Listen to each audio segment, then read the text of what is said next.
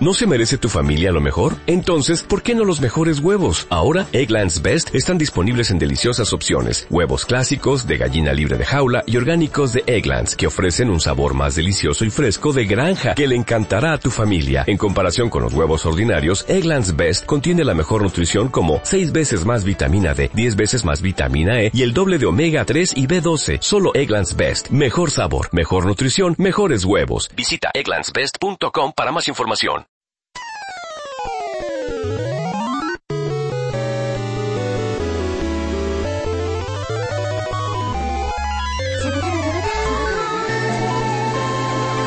Podcast.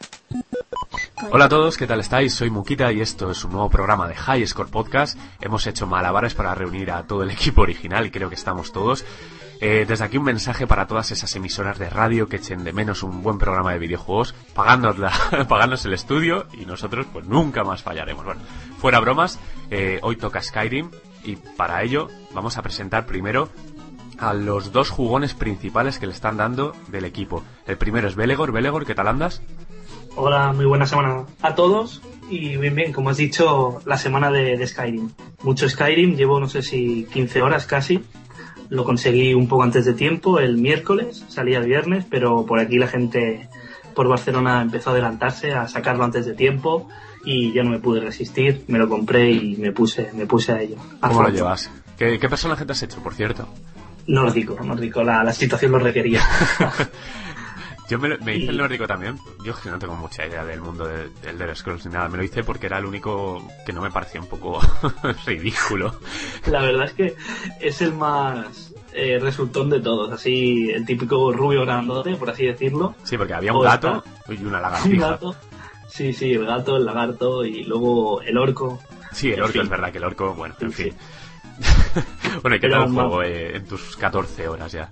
Pues, pues es eso, 14 horas y he hecho de la quest principal un par de misiones. O sea que en, en la línea de sales al bosque y te vas a dar una vuelta y, y lo que surja, lo que surja porque la gracia del juego es esa, que puedes, tiene una línea argumental fija y luego tiene un mundo infinito en el que te lo puedes pasar a arteta y se te va, se te va de las manos, te pones a dar vueltas y encuentras una cueva y luego no sé qué y, y es la gracia del juego. Y lo han vuelto a hacer, como aquel que dice.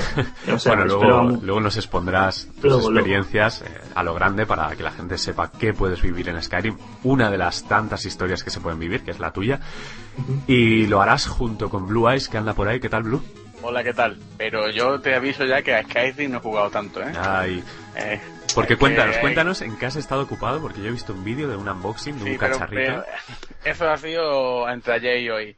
Pues, pero básicamente lo que he estado ocupado es eh, jugando al Battlefield 3, multijugador, eh, terminando la campaña del Modern Warfare y metiéndolo en la estantería, he estado dándole un poco a, a la- al Halo este de edición aniversario, que la verdad que ha envejecido bastante mal el juego, ¿eh? Sí. Que hayan puesto gráficos nuevos, sí, sí. La verdad que se nota la evolución de la saga y ahora, como, como algo así nostálgico y tal, está muy bien. De la misma manera que también los, los clásicos estos de, de PS2 que están llegando a la Play 3. ¿Nos has hecho caso el con, el online del Modern Warfare? ¿Te has atrevido o qué? No, que va. Ah, cagón. Es que no, no, no, no, no es que no hay tiempo. Es que o te dedicas al del Battlefield 3. Imagínate tú, tengo el Battlefield 3 en PC Sí. y no, pues, no he jugado al online del PC porque tengo la mayoría de los colegas están en el de Xbox y que va, es que no, no te puedes repartir. Ya de por sí subir nivel en el de Xbox se hace cuesta arriba. Imagínate ponerte con el Modern Warfare, con el Uncharted que también tiene multijugador, con todo, es muy difícil. Por cierto, terminando también el Uncharted 3, a, a lo alucinando con el Uncharted y con más juegos. Pero la verdad es que, es que el problema está en cuando llevas por delante tantas cosas. Vamos, lo poco que he jugado al Skyrim, bueno, he jugado, he jugado tres horas tampoco, es que eh, me ha gustado bastante. Sobre todo, la, la intro no me ha terminado de gustar mucho, porque es verdad lo que dice la gente, que se ve un poco más cutre la intro, en el tema de, que está todo guiado, que es de animación, las animaciones no están tan bien, pero cuando ya te dejas suelto el juego, que eso es la magia de los Oblivion, que tú vayas por ahí haciendo cosas, prácticamente es cuando, cuando ya el juego coge potencia y dice, coño, esto es el Skyrim, esto es un pedazo de juego. Y aparte si lo pruebas con las gafas de 3D subjetiva de Sony, la verdad que la experiencia es un poco inmersiva, ¿eh? Eso quería saber yo, que hablaras de esas gafas que nos has dejado, pues, envidiosos Pues, perdidos. la HMZT1 son la- las gafas nuevas que ha sacado Sony, son gafas subjetivas, que básicamente es como tener un cine en tu casa personal, porque la- son unas gafas, con- tienen una tecnología nueva de lente, tiene una, una lente OLED y lo que hace te la pones en la cara, ¿vale? Y te da la sensación, aunque primero hay que ajustarla porque la primera, las primeras sensaciones son un poco irregulares, pero una vez que te la ajustas y te la pone a tu fisonomía de, de la de tu cara, la verdad que cuando la cosa cobra color y se ve impresionante, te da la- es como si estuvieras en medio de un cine, viendo un pantallón y puedes conectarle cualquier fuente HDMI. O sea, yo le he conectado al portátil, le he conectado un tipo de hecho de para ver películas 3D.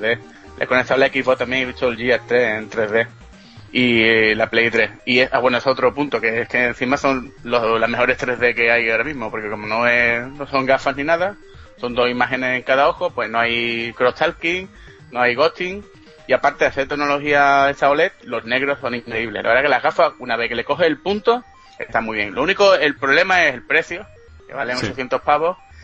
Y el- hay gente que le puede resultar cansado la gafa en la nariz, eh, se puede agobiar un poco, pero es que claro, tienes que cogerle el punto. Lo suyo es mm, adaptarla bien a tu cara y a tu cabeza y si puedes, meterte, el- cerrar la habitación oscura y tumbarte tranquilito.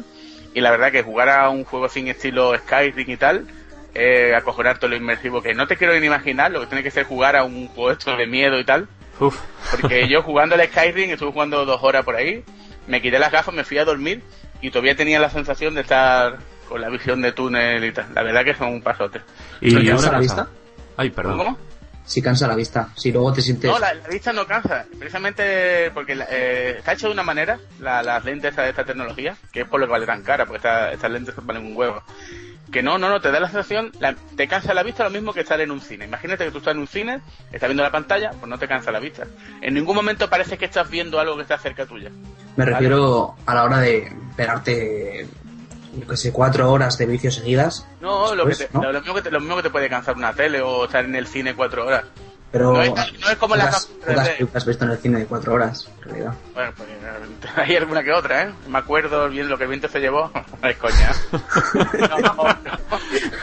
Bueno, Blue, una cosa que te quería preguntar. eh, ¿Lo venden en España? ¿Ha salido oficialmente aquí? Sí, sí, pero el problema está que yo no sé si por el tema de la inundación en Tailandia o por el tema de que es algo un poquito exclusivo, bueno, exclusivo, no, exclusivo del que, tenga- de que quiera comprarlo, ¿no? Eh, han salido muy pocas unidades a la venta. Yo no sabía si iba a tener las mías, me llevé la sorpresa, aunque tuve que cagarme la madre que parió al repartido de TNT. Y, y la verdad que ahora están agotadas y en eBay están cogiendo unos precios buenos, ¿eh? por lo menos las americanas. O sea, que Es que has, has que hecho una sí. inversión a largo plazo. No, no, yo no, yo no las vendo, me las quedo y ya está. Bueno, habrá que pasarse por tu casa para probarlas o, o que nos recomiende Ah, algún oyente, algún centro de Sony que haya por ahí, de el una capital. tema- el, el- el problema de la gente que lo ha probado los, gente, los centros de Sony y es que estas gafas necesitan que tú las ajustes en tu casa, Ujú. con tu, a tu, man- a tu ¿Lleva, medida. ¿Lleva cascos las gafas? Sí, lleva unos cascos 5.1 Sí. que son decentes, tampoco son para matarse, pero los puedes echar para un lado o para atrás. Puedes ponerte auriculares o Ajá. la misma tele. Las gafas también traen, traen un transmisor, ¿vale? HDMI que hace de puente entre la consola, el HDMI y las gafas. O sea, Sí. trae una pequeña aparatito que también tiene un output HDMI para ponerle otro HDMI y estar con la tele. O sea, tú puedes apagar las gafas y puedes ver la tele para no tener que estar y cambiando HDMI, ¿vale? Las gafas traen un HDMI, eh, bueno, es algo para celebrarlo. Sí, sí, sí, sí. Bueno, pues el capricho navideño para la gente que pueda es una buena acción para los que quieran jugar solos en su habitación y sobre todo de manera muy, muy inmersiva. Bueno, nos vamos con Eneco, que siente curiosidad por esas gafas. Eneco, ¿te las vas a comprar? Eh, no. ¿Para qué te a engañar? Me gustaría, pero no tengo yo ese dinero. Bueno, pues cuéntanos a qué has jugado en, en tu tele de toda la vida, la que tenemos los pobres humanos. Eh, bueno, realmente no es la de toda la vida porque, me porque es nueva. La tengo desde ¡Uy, dos semanas. uy, uy, uy! ¿Novedad? Eh, ¿3D? ¿O no? Eh, no, una televisión bastante normalita, pero bueno, Bueno, que me hace la función. Yo, yo estoy igual, ¿eh? Con una tele de, que tiene como 5 años y intentando convencer a Ana de que las 3D que son un gran cambio, pero ella no, no da su brazo a una buena oferta y aquí está. Simplemente quería tener la, la doble pantalla esta para poder jugar mientras estoy en el ordenador. Y Ah, ya, amigo. pues. pues nada, lo único, pediros disculpas por lo de la semana pasada que No pasa nada, hombre. me estuve ahí peleando con el, con el router. Y bueno, he estado jugando esta semana, me he pasado la campaña de Modern Warfare 3, he estado dándole un poquito al online, aunque, bueno, cualquiera que me siga en Twitter puede ver que no estoy demasiado a gusto, sobre todo, bueno, con la versión de Play, que es la que he podido probar. Y, y nada más, le he dado un poquitín a Battlefield y un poquitín a, por favor, sacad un momento de la conversación a Belegor porque no quiero que oiga lo que voy a decir. Uy, uy, Está jugando a Batman y me han entrado ganas de tirar al fuego. Hostia, ¿qué ha pasado con Batman? A ver. Mm, él dice que, que no, que más adelante cambia la cosa, pero muy, muy bastante cansado con el juego. Estoy llorando, me vas a hacer llorar. Sí, ya, ya, No, es que es verdad que es un juego, un juego que agobia a mucha gente. Yo lo entiendo porque se hace un poco agobiante. Tantas cosas a la vez que hacer. Al principio a mí me pasó lo mismo, comparado con el antiguo, o sea, con el anterior sobre todo. Al principio hay tanto que agobia, pero yo les recomiendo a Eneco y a las personas que les pase eso que sigan jugando un poco porque llega un momento que aprendes, o sea, aprendes la dinámica del juego. La verdad es que el principio es un poco lento, sí. Eso le tengo que dar la razón y si no le das la oportunidad puedes desperdiciar el juego, por así decirlo. le, le he echado como, no le he echado mucho, es cierto, le he echado unas 6 horas más o menos. Bueno, y- entonces ya deberías saberlo. Entonces es Sí, que lo pero es que los combates me aburren mucho, o sea, se te Es que acumulan alrededor 30 personas y tú te dedicas a, a parar sus golpes con el botón triángulo y a devolvérselos con el A mí cuadrado. me hace mucha gracia la gente que critica el sistema de combate del Uncharted, que es muy repetitivo y tal. Es mejor que el de Batman, es más completo incluso. No sé. Bueno, eso, eso es discutible. De todas maneras, sí que el del Uncharted lo han hecho bastante mejor que el Sí, 2. sí, y, el de y Uncharted más, 3. Es, es como un time bien hecho, tío, el combate del Uncharted 3. Sí, lo que pasa es que el matón ese, el gordaco ese que te viene, que ¿sale cuántas veces? No, pero está muy bien. A mí me ha gustado bastante el combate del Uncharted 3. Sí, pero el del Batman es el muy simple, El de. Batman está, eh, pero está más, un poquito más depurado en las animaciones y tal. Pero eso es sobre gusto, ¿no? sí, pero siempre es igual, ¿eh? Es, muy fácil, es más que nada un juego de reflejos que de técnica. Es como el Uncharted, básicamente. Sí, también, ¿eh? sí, por eso, por eso, que no creo que... No sé, bueno, de todas maneras son partes en ambos juegos que son bastante prescindibles. No, tampoco, tampoco suponen ningún peso en la historia del juego, en el desarrollo, no, no le restan, vaya. Ni Ah, no, suman, el desarrollo, el desarrollo bastante, bastante fluido, bastante, no me gusta el desarrollo, está bien, pero vamos. O sea, tirar al fuego es un poquito de exageración lo que he dicho, pero vamos, que no me ha convencido, no me lo compraría. Lo tengo alquilado y no me lo voy a comprar. Bueno, pues mira, está muy bien eso de primero alquilar, para, porque luego nos llevamos esos chascos y, y surgen los haters y esas cosas. A ver, vámonos con Dual Revolver, que ha estado un poco out estos días. Eh, bueno, he estado sí dos días un poco fuera de órbita y, y no prácticamente sin jugar, pero bueno, sí que pude jugar a Modern Warfare 3 los primeros días y bastante a saco y es prácticamente, bueno, de hecho es lo único que he jugado. Y bueno, dándome cuenta cada vez más de que es lo que debería haber sido Modern Warfare 2. Que la gente dice, insiste en lo de que es un 2.5, que Modern Warfare 3 es una decepción. Bueno, para mí lo que, es una- lo que fue una decepción fue Modern Warfare 2, no Modern Warfare 3. Eso es lo que puedo decir. Sigo pensando que vale la pena gastarse 70 euros en el juego si te lo vas a pasar bien. Con cualquier juego. Si te gusta el Barbie's Adventure, 70 euros y te lo compras, no pasa nada. Si tú te lo pasas bien, es dinero bien invertido. Si le vas a echar 40 días, pues perfecto. Y nada, eh, seguiré dándole. A ver si descubro cosas nuevas, aunque creo que ya prácticamente no me queda nada que, que ver. No, ya he visto que estás ya en el primer prestigio, los 80 niveles. A punto del segundo. A punto del segundo. ya. Das Sí. miedo. das miedo. Yo estoy en nivel 30. Y eso que poco. Tenía, tenía 11 horas. Bueno, joder, 11 horas, tío. Si nivel Sí, sí. 30 son 11 horas, ¿cuánto llevas? Yo llevo ahora mismo pues lo que serían 28 horas. Madre mía. Bueno, ah, pero eso es bueno. Eso significa que el juego te está gustando, que es lo importante. Sí, sí, sí. Sigue, sigue teniendo ese, sis- o sea, ese sistema de pique que tenía ya Modern Warfare 2 de, va, que puedo hacerlo mejor, puedo hacerlo mejor, hasta que se desmadró, claro. Cuando se desmadró ya es, bueno, aquí no puedo hacerlo mejor porque no es mi culpa. Pero este juego sí que lo tiene. Eh, si juegas bien, lo consigues. Si no juegas bien, lo siento, pero este no es tu juego. Claro, eso está bien. Ya, ya, F, mira tú, los de Kotaku dicen que si no te gusta el juego eres un idiota. Y yo para rimar digo que me tocan las pelotas, ¿no? Ah, eso es, eso es una afirmación tonta, si no te gusta el Ya, juego. eres pero no, pero es, el, el Luke Plum que este de Kotaku, que siempre un tío que va a sensacionalismo. Es como el otro Sí. pavo este de Anai del otro día, del Zelda. Eh, el puto mejor juego de la historia. Eh, Esos son gente que buscan eh, clique ahí en la página y a la vez de qué manera la generan. Eh, Que Sin yo digo, más lejos, yo no soy un gran fan, por ejemplo, de juegos como Skyrim o de Batman. Lo, habéis hablado de ellos dos ahora. No soy un gran fan porque no soy una persona que tenga ahora mismo el tiempo que dedicarle a un juego durante, Claro. ¿sabes? mucho, Eh, una mucho tiempo, mucho tiempo. Pero tomate, te digo ¿Lo que dices? Y yo que te acaba- va de madre Warfare, cabrón. ¿Cómo, cómo? ¿Estás contando? Pero tú, Walter, una razón te, te doy. Mucha gente critica el CAL. Yo, precisamente, el CAL no he jugado online. El single me ha parecido bien, pero con altibajos. Pero si tú te gastas ese dinero y le sacas rendimiento, Eso es. oye, pues, oye, perfecto, tío, que no hay problema ninguno. Y además es un producto sólido, tampoco es una la Sí, gente. de hecho, a mí me hace mucha gracia que eh, la gente que se queja del, del Black Ops, por ejemplo, se está quejando ahora, lo que significa que el juego se está jugando aún hoy. Pero no verás a no, gente pero- quejándose de un juego del año pasado porque ya no juegan. Significa que es un producto eh. que, que es rentable. Claro, claro. Y no, bueno, esto solo tiene que ver que todavía estamos más gente jugando a Black Ops que al Battlefield 3 en Xbox Live. Sí. Call of Duty, Call of Duty, eso es muy raro que le toque. Es como el World of Warcraft. Nadie le va. Tú puedes criticar todo lo que quieras al World of Warcraft con tus razones, que puedes tenerlas legalmente perfectas. Pero hay otra gran masa de jugadores que lo está disfrutando. Es el juego que compran o porque les gusta o por moda y están ahí jugando tampoco. Pues no creo yo que sea tampoco para tragarse la vestidura. Vamos, Hemos discutido justamente de eso, del WoW. Yo y Eneco, él- a él le parece un buen juego, a mí no me lo parece. Él le dedica un montón de horas y yo nu- nunca No, le no. dedicaría más de 5 minutos. Bueno, le dedicabas. Le dedicaba, le dedicaba. Le dedicabas. Que cada uno tiene sus gustos y al final el dinero es tuyo, haces con él lo que quieres, te compres el juego si vas a jugarlo y si no te lo compres si no... Hablando del dinero, eh, una, una cosa que estoy pensando yo y según lo que he ido leyendo por Twitter y así, y es que la gente que lo tiene en Xbox le gusta y la gente que lo tiene en Play no. Yo, yo he ido Sí. haciendo mis propias cavilaciones y... ¿El Modern Warfare 3? Sí, sí, Modern Warfare 3. Y Pero exactamente qué es lo que no te gusta. eh, que, que va de pena, que va de culo. Parece ser que el juego en Xbox debe ser más caro o algo por el estilo y recibís un, un servicio por no entiendo por qué. Yo puedo decir, yo tengo los dos, tengo el de Play y el de Xbox y lo que sí que se nota muchísimo es el tema de buscar partida.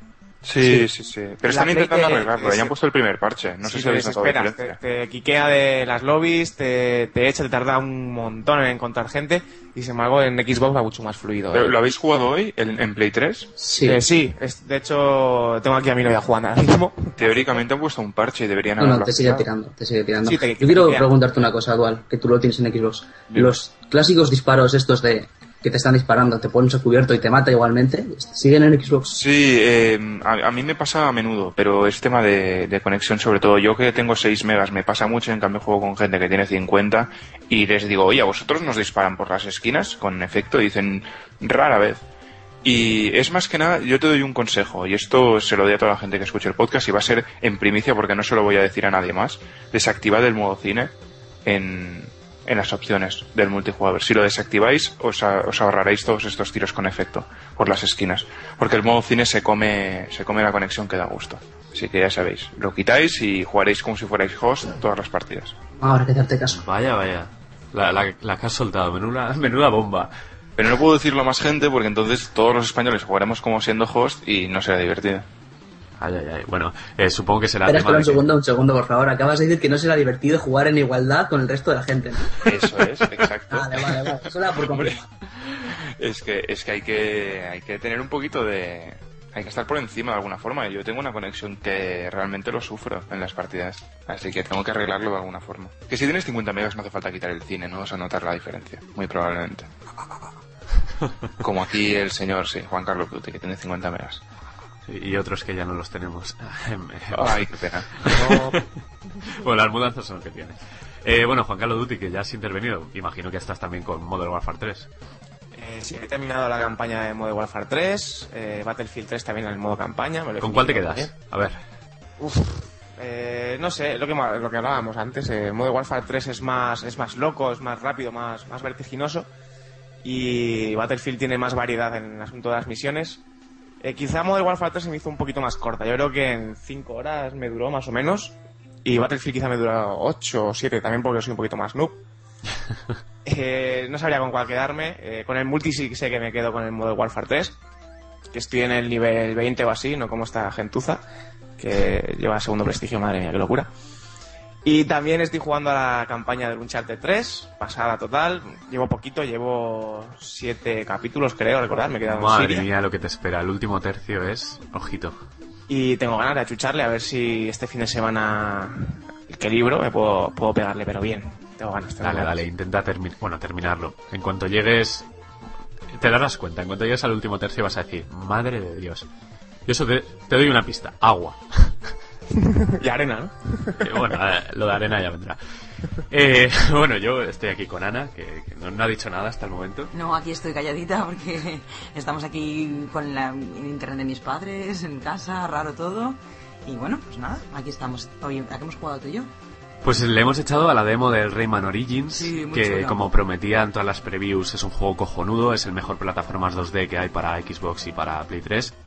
¿Puedo, ¿puedo decir una cosa? Sí, sí, dilo, dilo. Mm, Estaba jugando yo también a la demo esta y es el claro ejemplo de cómo un juego 2D con dinero, con dinero y medio, puede pasarse a esta generación y quedar de puta madre.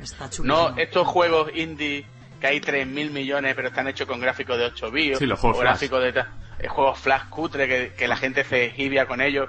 No, no, no. Yo quería ver cosas en 2D así, quería ver un juego 2D con una pasta gastada en lo alto y este juego se ve acojonante. Sí, y además es de los una- pocos que van a 1080p, nativos. Sí, sí, sí, no, es un juego que tú hemos dices, jugado hostia, en cooperativo, además es muy divertido los dos, es difícil, no sé, es- nos ha parecido muy divertido. Nos ha recordado muchísimo al Donkey Kong Country Sí. Returns. Sí, sí. Nos ha recordado mucho y eso es muy bueno porque es a mí hasta el momento era, bueno, y sigue siéndolo seguramente el mejor plataformas que hay esta generación en 2D. Sí. Y este Rayman Origins, las tres, tres fases lleva la demo. ¿Tres? Sí, tres. lleva dos de plataformas. No, lleva una de agua, una de plataformas y otra eh, un shooter. Sí, como encima una de unos especie de, de unos mosquitos que te Sí, iban volando. los enemigos típicos del primer Rayman, los Sí, mosquitos estos te tan volando por ahí y vas disparando, sí. Sí, sí, sí. Está muy bien. No sé, a mí me ha parecido difícil. O sea, me ha parecido tipo el Donkey Kong Country Returns, pero con los gráficos mucho más guays de... de- Sí, recordemos que es de Michael Ansel, que es el creador original de Rayman y el creador también de, de esa gran joya de Beyond Good and Evil, que se, se nota, se nota, se nota que hay presupuesto y ganas de hacerlo bien. Yo, yo como fanboy tengo unas ganas de jugar. Eso. Porque además he visto un gameplay en YouTube de dos chavales así que me caen bien. y ¡buah! Me encanta Es la chulísimo. como Sí, he leído hoy en el-. He leído hoy, compraste juego que así financiáis el, la segunda parte del Sí, el Billion Good 2. Sí, de hecho, lo está haciendo Michael Ansel con un grupo muy pequeño, el Billion 2, y parece ser que sí, que gran parte de las, de las ventas que, que haga este Rayman pues irán destinadas a engordar un poco el presupuesto de, de esa secuela, que a ver, a ver, después de, del CG que hubo hace unos E3, pues no se ha vuelto a saber nada y Hmm. lo esperamos con ganas. ¿Y cuándo sale el, el Rayman Begins este? Sale, sale ahora, este mes, ¿verdad? Sale en noviembre. O... Bueno, luego lo miramos. Hola. Bueno, es- una edición especial muy baja, ¿eh? Y bueno, baratita, dentro, al precio normal. Yo no sé si habrá acabado la oferta, pero Bueno, la datos, que... vamos a dar datos para la gente que quiere el juego. Eh, lleva cooperativo hasta cuatro jugadores, Hmm, pero eh, ese cooperativo no es online. Es offline. Es offline solo local porque es un juego que requiere un timing muy grande, muy bueno, porque interactúas con los compañeros y al hacerlo online seguramente perdería parte del encanto del reto de plataformas como le- precisas. le- Como le pasaba al, Little Big Planet 2, que era un poco problemático para jugarlo online. Sí, sincronizar ese timing entre personajes que interactúan. Si fueran fantasmas, rollo Time Attack, que no interactúas, que vas con el compañero y tal, vale. Pero aquí necesitas ayuda para empujar, para poner las manos, para subirte encima. Eh, así que se ha, se ha quitado de momento, ya veremos si en un futuro las conexiones en todo el mundo van bien y se puede, se puede hacer. Pero bueno, de todas maneras, si os gustan las plataformas 2D, dadle porque es, es un juegazo como una catedral y sale para todas las plataformas. Incluso para Vita, me parece. Que sale. No sé si leí por ahí que había, había una conversión directa para Eh, Vita. Están en ello, creo. Sí. Y al otro que hemos jugado. Bueno, yo no lo he visto aún. bueno, eh, Ana, Ana lo ha visto muy de refilón, llegó a Sí, casa. bueno, sí, de refilón, es y yo estuve, esta- estaba jugando a él y me dijo: ¿Qué cojones es Sí, eso? Porque y un como, personaje con un consolador eh, lila pegándole a la gente por la calle. Bueno, algunos ya sabéis de qué hablo. Es el tercer Saints Row, Saints Row the Third. Y, y qué deciros, es el juego más irreverente de la generación.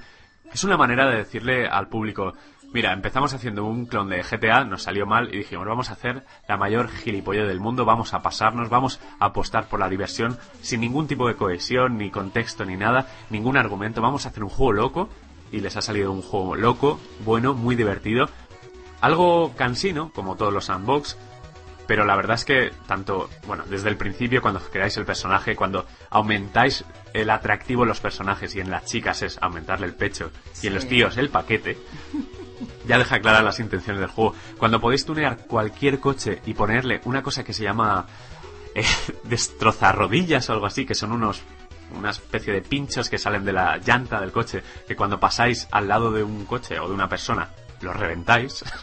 Es muy es curioso. Yo la verdad es que llegué y fue como, ¿qué haces con una tía con unas tetas Sí, sí. gigantes que lleva un consolador en la mano enorme? Y por pegando a la supuesto, sí, por supuesto puedes desnudar a los personajes, mandarlos por la calle desnudos. Tiene campaña cooperativa a mí de hecho me ha recordado mucho esa campaña a Mercenarios 2. Es un juego Con que pase, quizás... con pase online, ¿eh? Sí, sí, sí. Bueno, pues, Es un juego que quizás no es muy brillante, es como Mercenarios 2, por eso lo comparo al Mercenarios de Pandemic, pero es muy divertido, es decir, está lleno de bugs que son graciosos, se va, se va a llenar YouTube seguro de fantage, o sea, montajes divertidos. Yo creo que hay que darle una oportunidad porque sin duda es el, el juego más gamberro de esta generación. Y Eneco quiere preguntarme algo por aquí. Sí, quería preguntarte si se va a poder recuperar los personajes que creamos con el creador, aquel que creo que era una beta, no Eh, estoy seguro. sí, se van a poder porque hay una opción de bajarlos del servidor. Están Pero los has- personajes has predefinidos, o sea, hay como eh, una chica, un chico, luego una chica más, o sea, una mujer mayor. Luego hay una cosa que pone recuperar personaje, que supongo que es... No, recuperar no, descargar personaje. ¿Y está mi prima Sasha? tu prima Viola. Viola. Viola. Te han puesto un nombre ideal. Eh, no la he nos montamos. que, que lo poco que he visto del juego, he estado jugando un rato, que gráficamente sí está mejor que el, que el 1 y el 2. ¿eh? Sí, nota. pero, pero cogido con pinzas. No es un juego brillante gráficamente, pero sí que es mejor que el 1 y el 2. Juego correcto, simplemente. Se, se mueve bien y tiene sus detalles y tal. Hay una caída en paracaídas al principio que se ve la ciudad, se ve muy bien todo. Y el robo, el robo del banco, este Sí, con de las, con, las, con las cabezas, están los cabezones. Es un juego muy loco. Es un juego muy loco. Eh, cuando salgáis del taller tuning vais a ver a los dos, bueno, al protagonista que llevéis y al que lleváis de acompañante cantar una canción despollante. O sea, van cantando en el coche. Es una parodia continua de tantos y tantos juegos de GTA, obviamente, de películas, de todo, y vais a oír una de las canciones más divertidas que se han escuchado en un videojuego. Los dos cantando a pleno pulmón, ¿eh? O sea, una capela total. Bueno, esperaos al 18 que sale. Y si, y si queréis, bueno, si queréis un juego cachondo, un GTA a lo burro, sin concesiones de ningún tipo, sin argumento siquiera, porque hay alienígenas, bueno, hay de todo. Ahí tenéis este es enrodecer.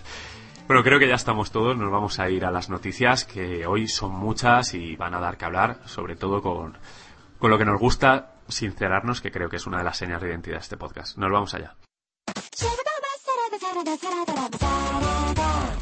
Actualidad. Y ya estamos en las noticias, como he dicho, cargadas de algunas polémicas, sobre todo por la primera, que ha causado un malestar enorme, pero parece que se ha corrido un tupido velo y a otra cosa. Bueno, Ana, cuando quieras. Hmm. Pues nada, Valve confirma el hackeo de Steam. ¿Qué te parece, Blue? Antorchas incoming.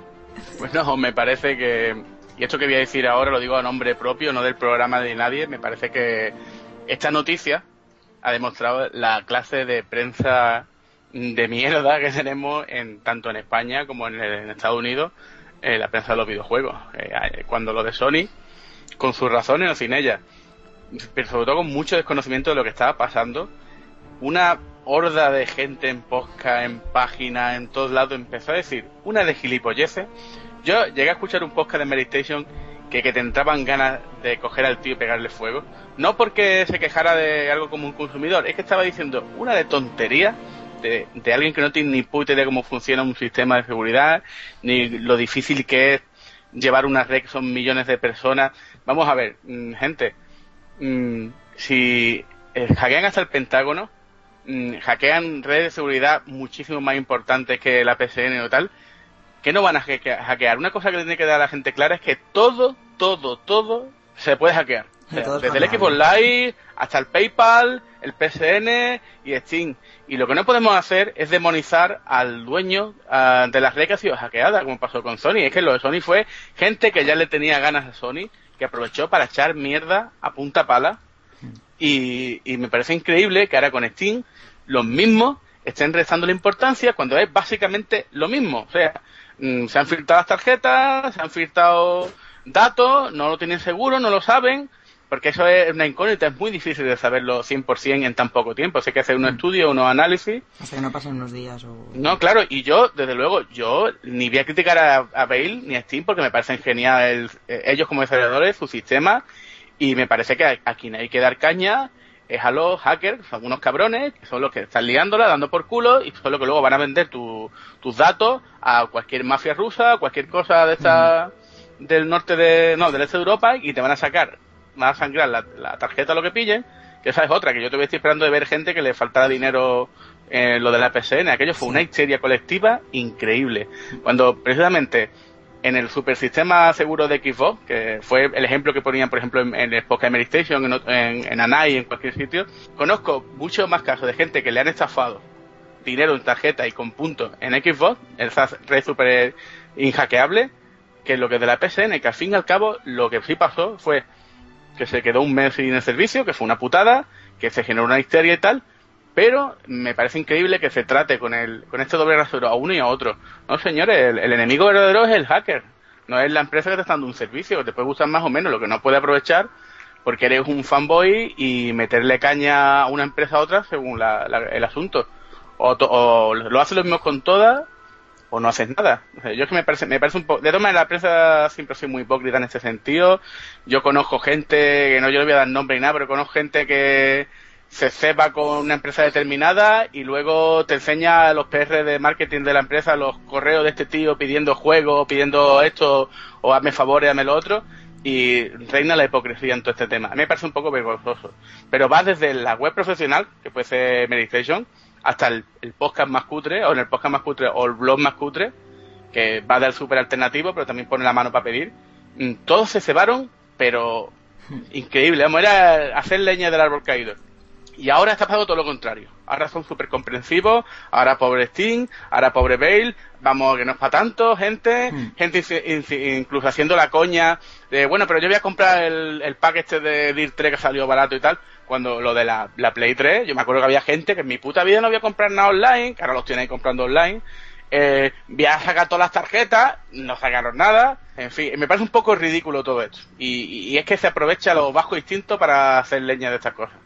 Eh, pasado, pero... Blue, ¿sabes, ¿sabes desde Bale si han dicho, bueno, han, han, puesto sobre la mesa algún tipo de solución, un comunicado? No, algo? nada, simplemente que están mirando, quitaron el foro, lo han vuelto a poner, y es que eso pasa en muchas, en muchas empresas, en muchos sistemas. De todas maneras, también hay que entender que el, el Steam, aunque nos parezca, es mucho más pequeño que la PSN, la PSN tiene muchísimos más usuarios, y eso es una pesadilla logística para ponerte tú a mirar, a ver qué, qué ha ocurrido, exactamente cómo se han infiltrado, porque a lo mejor no tienen la seguridad de que hayan robado, ya han hecho algo importante, pero es que tampoco lo puedes dejar, porque si pasa algo, luego te cae una en lo alto, que no es normal. Esta, en la actuación que se hace en estas cosas es mejor prevenir, ¿vale? Que luego lamentarse. Y hay mucha gente que lo de prevenir no lo entiende. Ellos ya quieren que una cosa tan importante, en dos o tres días, tengan solución, tengan una explicación súper coherente de todo lo que está pasando, pero bueno, la gente que se cree que, las cosas son tan sencillas, esas cosas son un infierno. Y cualquier persona que sea seria y no lo lavaplato esto que hay en la mayoría de, de páginas de videojuegos sabe que, que, el tema de la seguridad en internet cuando tienes un ataque es muy complicado y bastante difícil tener en la primera o la segunda semana datos de todo y qué es lo que está ocurriendo exactamente porque la gente que hace este tipo de cosas la verdad que son bastante buenos y ya ha pasado incluso eh, ya te digo en Pentágono en, incluso PayPal hace poco sufrió un ataque también. Ningún sistema está libre de, de, este tipo de gente. Y que lo que hay que hacer es apoyar a los que se han atacado y criticar al hacker, el que básicamente está dando por culo. Estoy, estoy bastante de acuerdo. Bueno, de todas maneras, creo que lo que se ha filtrado, los datos importantes, o sea, los de tarjetas de crédito, creo que esos datos estaban encriptados. Sí, sí, o sea, pero... Que bueno, que tranquilice un poco a la gente, que no... Claro, no, no, no, no, hay que apoyar a Bale, a Sting y ya está, que es lo que pasa. Tener precauciones, yo digo a la gente, gente, no tengáis tarjetas, tened tarjetas virtuales de los bancos, meted lo justo necesario. Vuestra cuenta principal con vuestro ahorro no la tengáis dando vueltas por todos lados. Porque lo mismo que pasa eso con Steam, a mí a Muca nos robaron con... Sí, con webs inglesas, sí. Exactamente, que, que es lo que hay que hay que tener mucha precaución. Sí, de hecho Google últimamente está recordando que no uses el mismo password para todo, porque si te roban uno te roban todos.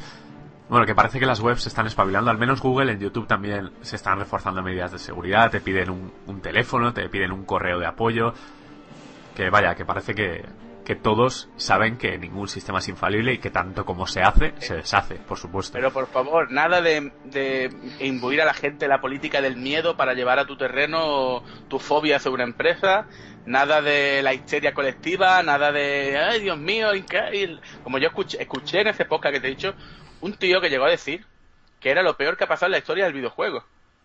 Y, y, yo es que de verdad aluciné. ¿El y qué? Me ¿Qué ha sido lo peor que ha pasado? Lo de la, lo del PSN, lo de la PSN. ¿Lo del PSN? Joder. Lo peor de la historia del videojuego. Y, y me parece increíble. el mismo tío que luego, mm, sobre las tres luces rojas y problemas mucho más gordos, o las tres luces amarillas, no dijo ni mu. Pero es que es lo que hay, aquí se usan las fobias hacia determinadas empresas para criticar una cosa y la otra. Yo Pero bueno, ya hemos hablado, ya hemos hablado de esto. Por ejemplo, mucha prensa americana eh, son chavales que se criaron con la NES. La NES ahí pegó un boom impresionante y están lobotomizados totalmente. O sea, ni profesionalidad ni leches. Y aquí muchas, muchas, lo que hace la prensa española de blog, videojuegos y tal, eh, también fueron muchos cegueros, son gente que está muy resentida y lo que pasa es que van a remolque de lo que digan los americanos. Si Kotaku dice una cosa o Kotaku hace esto o lo otro, 500 web españolas van a imitarlo. Ya de por sí, otro Kotaku es una puñetera mierda. Pues aquí lo que tenemos es clones de Kotaku y clones de, joder, soy súper ingenioso, soy súper gracioso escribiendo y ahora voy a ir de irónico por la vida a putear todo lo que pille. Que eso está bien. Es tu manera de ser, ¿vale? Tú te, no tienes talento para otra cosa, pues te- tienes talento para ser irónico y para dar por culo, ¿no? Pero es que luego no coja y debajo de mano a tus lectores quiera ir de independiente y de irónico y tal, y luego debajo de mano estés pidiendo como una perra para que te den talo para el juego, te lleven a cualquier presentación o te paguen el viaje de avión para ir a una presentación de un juego. Hombre, sé coherente, ¿no? Yo por eso digo lo que me da la gana, porque es que yo no le debo alianza a nadie. O sea, si me tengo que cagar en Sony España, que es para cagarse en Sony España muchas veces, pues me cago, y si me cago en Microsoft, y si me cago en el que pille por medio. Total, si papel del bate hay para todo el mundo. Tú te cagas sin que haga falta, ¿eh? A cagar, venga ya, hombre. A cagar todos. Bueno, pues... Eh, Blue tenía la, la puerta tenía blindada, ¿no? De casa. Sí, sí. Sí, Claro, sí, tengo una, meta, una calibre 50 montada aquí en la terraza, no te preocupes. Madre sí, tienes la de la peli, esta la de Chacal, la tienes ahí montada. Exactamente. Engrásala, engrásala. Bueno, bueno, Ana, vámonos con, con rumores sobre la posible sucesora de, de Xbox 360. Pues sí, hay un rumor ahora mismo que circula que el nombre en clave de la sucesora de Xbox 360 podría ser TEN y saldría en Navidades de 2012. Así, TEN, como 10. Yo, yo estoy viendo el anuncio, ¿eh? Ten una ten. ¿no? Ten una- ¿Cómo, cómo, Juancar? ¿Qué has dicho? Ya ¿Del estoy, ya estoy viendo la campaña de marketing de ten una ten. ten- TEN una Ten aquí en España, ¿no? Sí. Pero, ¿qué, qué sabes de esto, Duar? Cuéntanos un poco. A ver, estos son los típicos rumores que salen eh, con más de un año de la salida de la consola.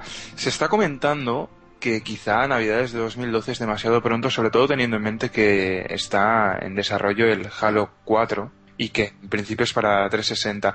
Pero hay gente también dice que podría producirse un caso Twilight Princess. Recordemos con Zelda lo que pasó con GameCube y Wii, que al final apareció para las dos consolas.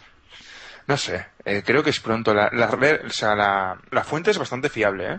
Por lo que se dice, viene de, de alguien con buenas, con buenas redes de contactos y nunca se sabe. Yo, yo 2012 lo veo pronto, por lo que se espera, pero lo veo bien, porque ya, encon- ya, ya he echado de menos un poco de potencia en las consolas, sobre todo con este Battlefield 3 que, que hemos tenido que disfrutar de una versión un poco capada. Yo no tendría ningún problema ahora mismo si saliese la consola dentro de dos meses, esta Navidad misma, em, sacaría el, dine- el dinero de donde fuera, realmente para tenerla y poder jugar los juegos Hombre, como es puede, que sepan más que nosotros de Wii U y puede que a lo Sí. mejor la vean como una amenaza.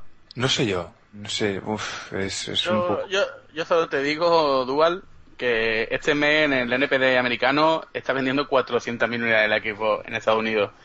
Que si sacan una sucesora, como tú dices, va a ir la gente a patada. Imagínate la nueva Xbox en el 2012 con el nuevo Call of Duty. Sí, Son sí. gráficos que la gente va a ir a, a- vamos, a muerte. o- o incluso es que es lo que se comenta esto de, El de Halo Halo 4. 4. De Halo 4, Halo ¿por 4. qué no? De salida. Claro, yo creo que sí, ¿eh? Yo creo que, que si son un poco listos, el Halo 4 sale de salida con la máquina. Lo hacen Y- retrocompatible la consola con los juegos de Xbox 360 y, y vende consolas. No, es que lo que la, la política de Microsoft mm, es destruir al adversario, ¿eh? Y si ven un poco de problema con la Wii U, mm, harán lo posible para quitarla de en medio. Como ya hicieron con la Play 3, que al principio le salió muy bien. Y esta gente, esta gente va, son.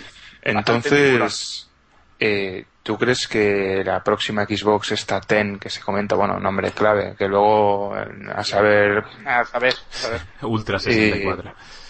que, que no sé si va a incorporar algún tipo de, de forma de, de vencer a esa Wii U? En plan, más Yo sí te- Kinect o... Si te soy sincero, sí, hombre, van a, dar- van a potenciar mucho eso, pero el Kinect le puede pasar como en la Wii, que se acaba apagando, ¿eh?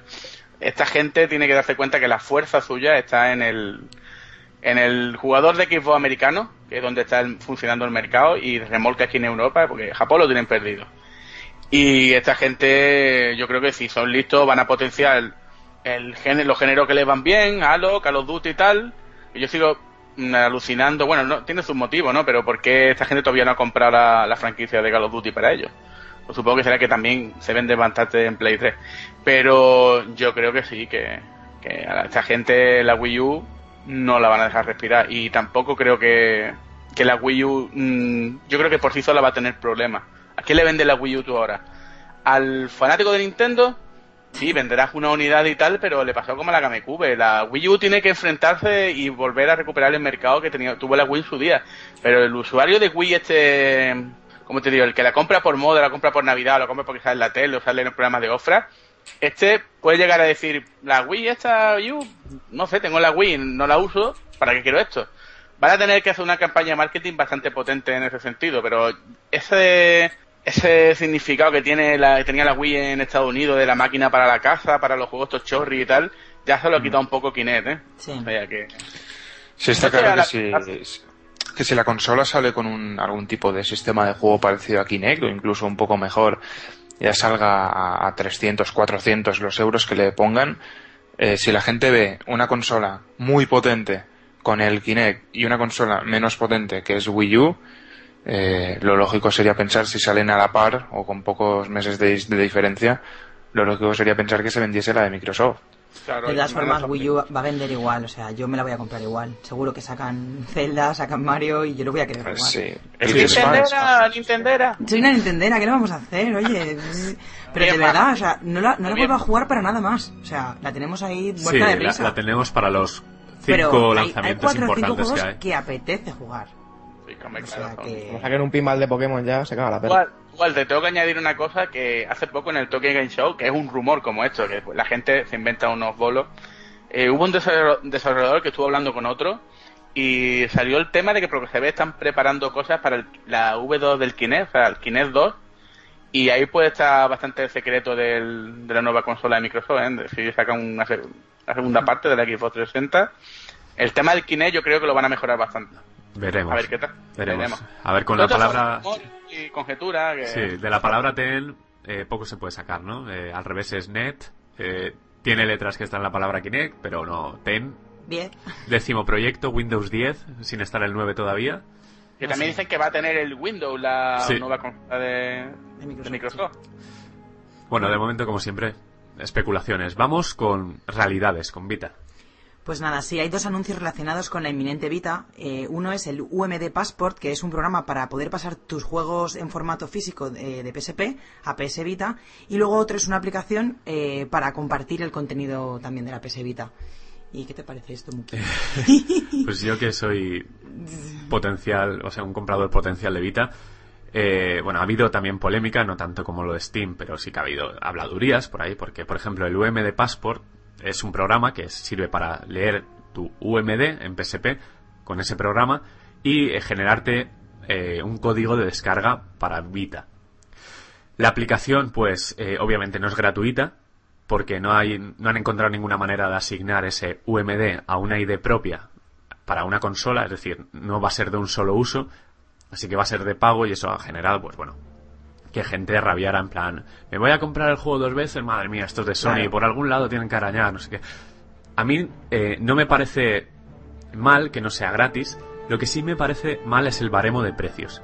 Si bien hay juegos por 100 yen, me parece que son, que es un euro con 30, hay otros juegos que valen... eh, 1500 ya. Sí, eh, eh, el equivalente eran eh, 30 dólares. Hablamos de... Si, tú te, te fijas, son unos juegos de estos rarunos de japoneses. Sí. Es que, te digo una cosa, Muki, para el mercado japonés de portátiles, los precios nunca te puedes fiar de ellos, porque es que los juegos portátiles en Japón de PCP valen un huevo de pato. Hay juegos los de Square a 70 euros, tío. Y igual que los de la Vita y tal.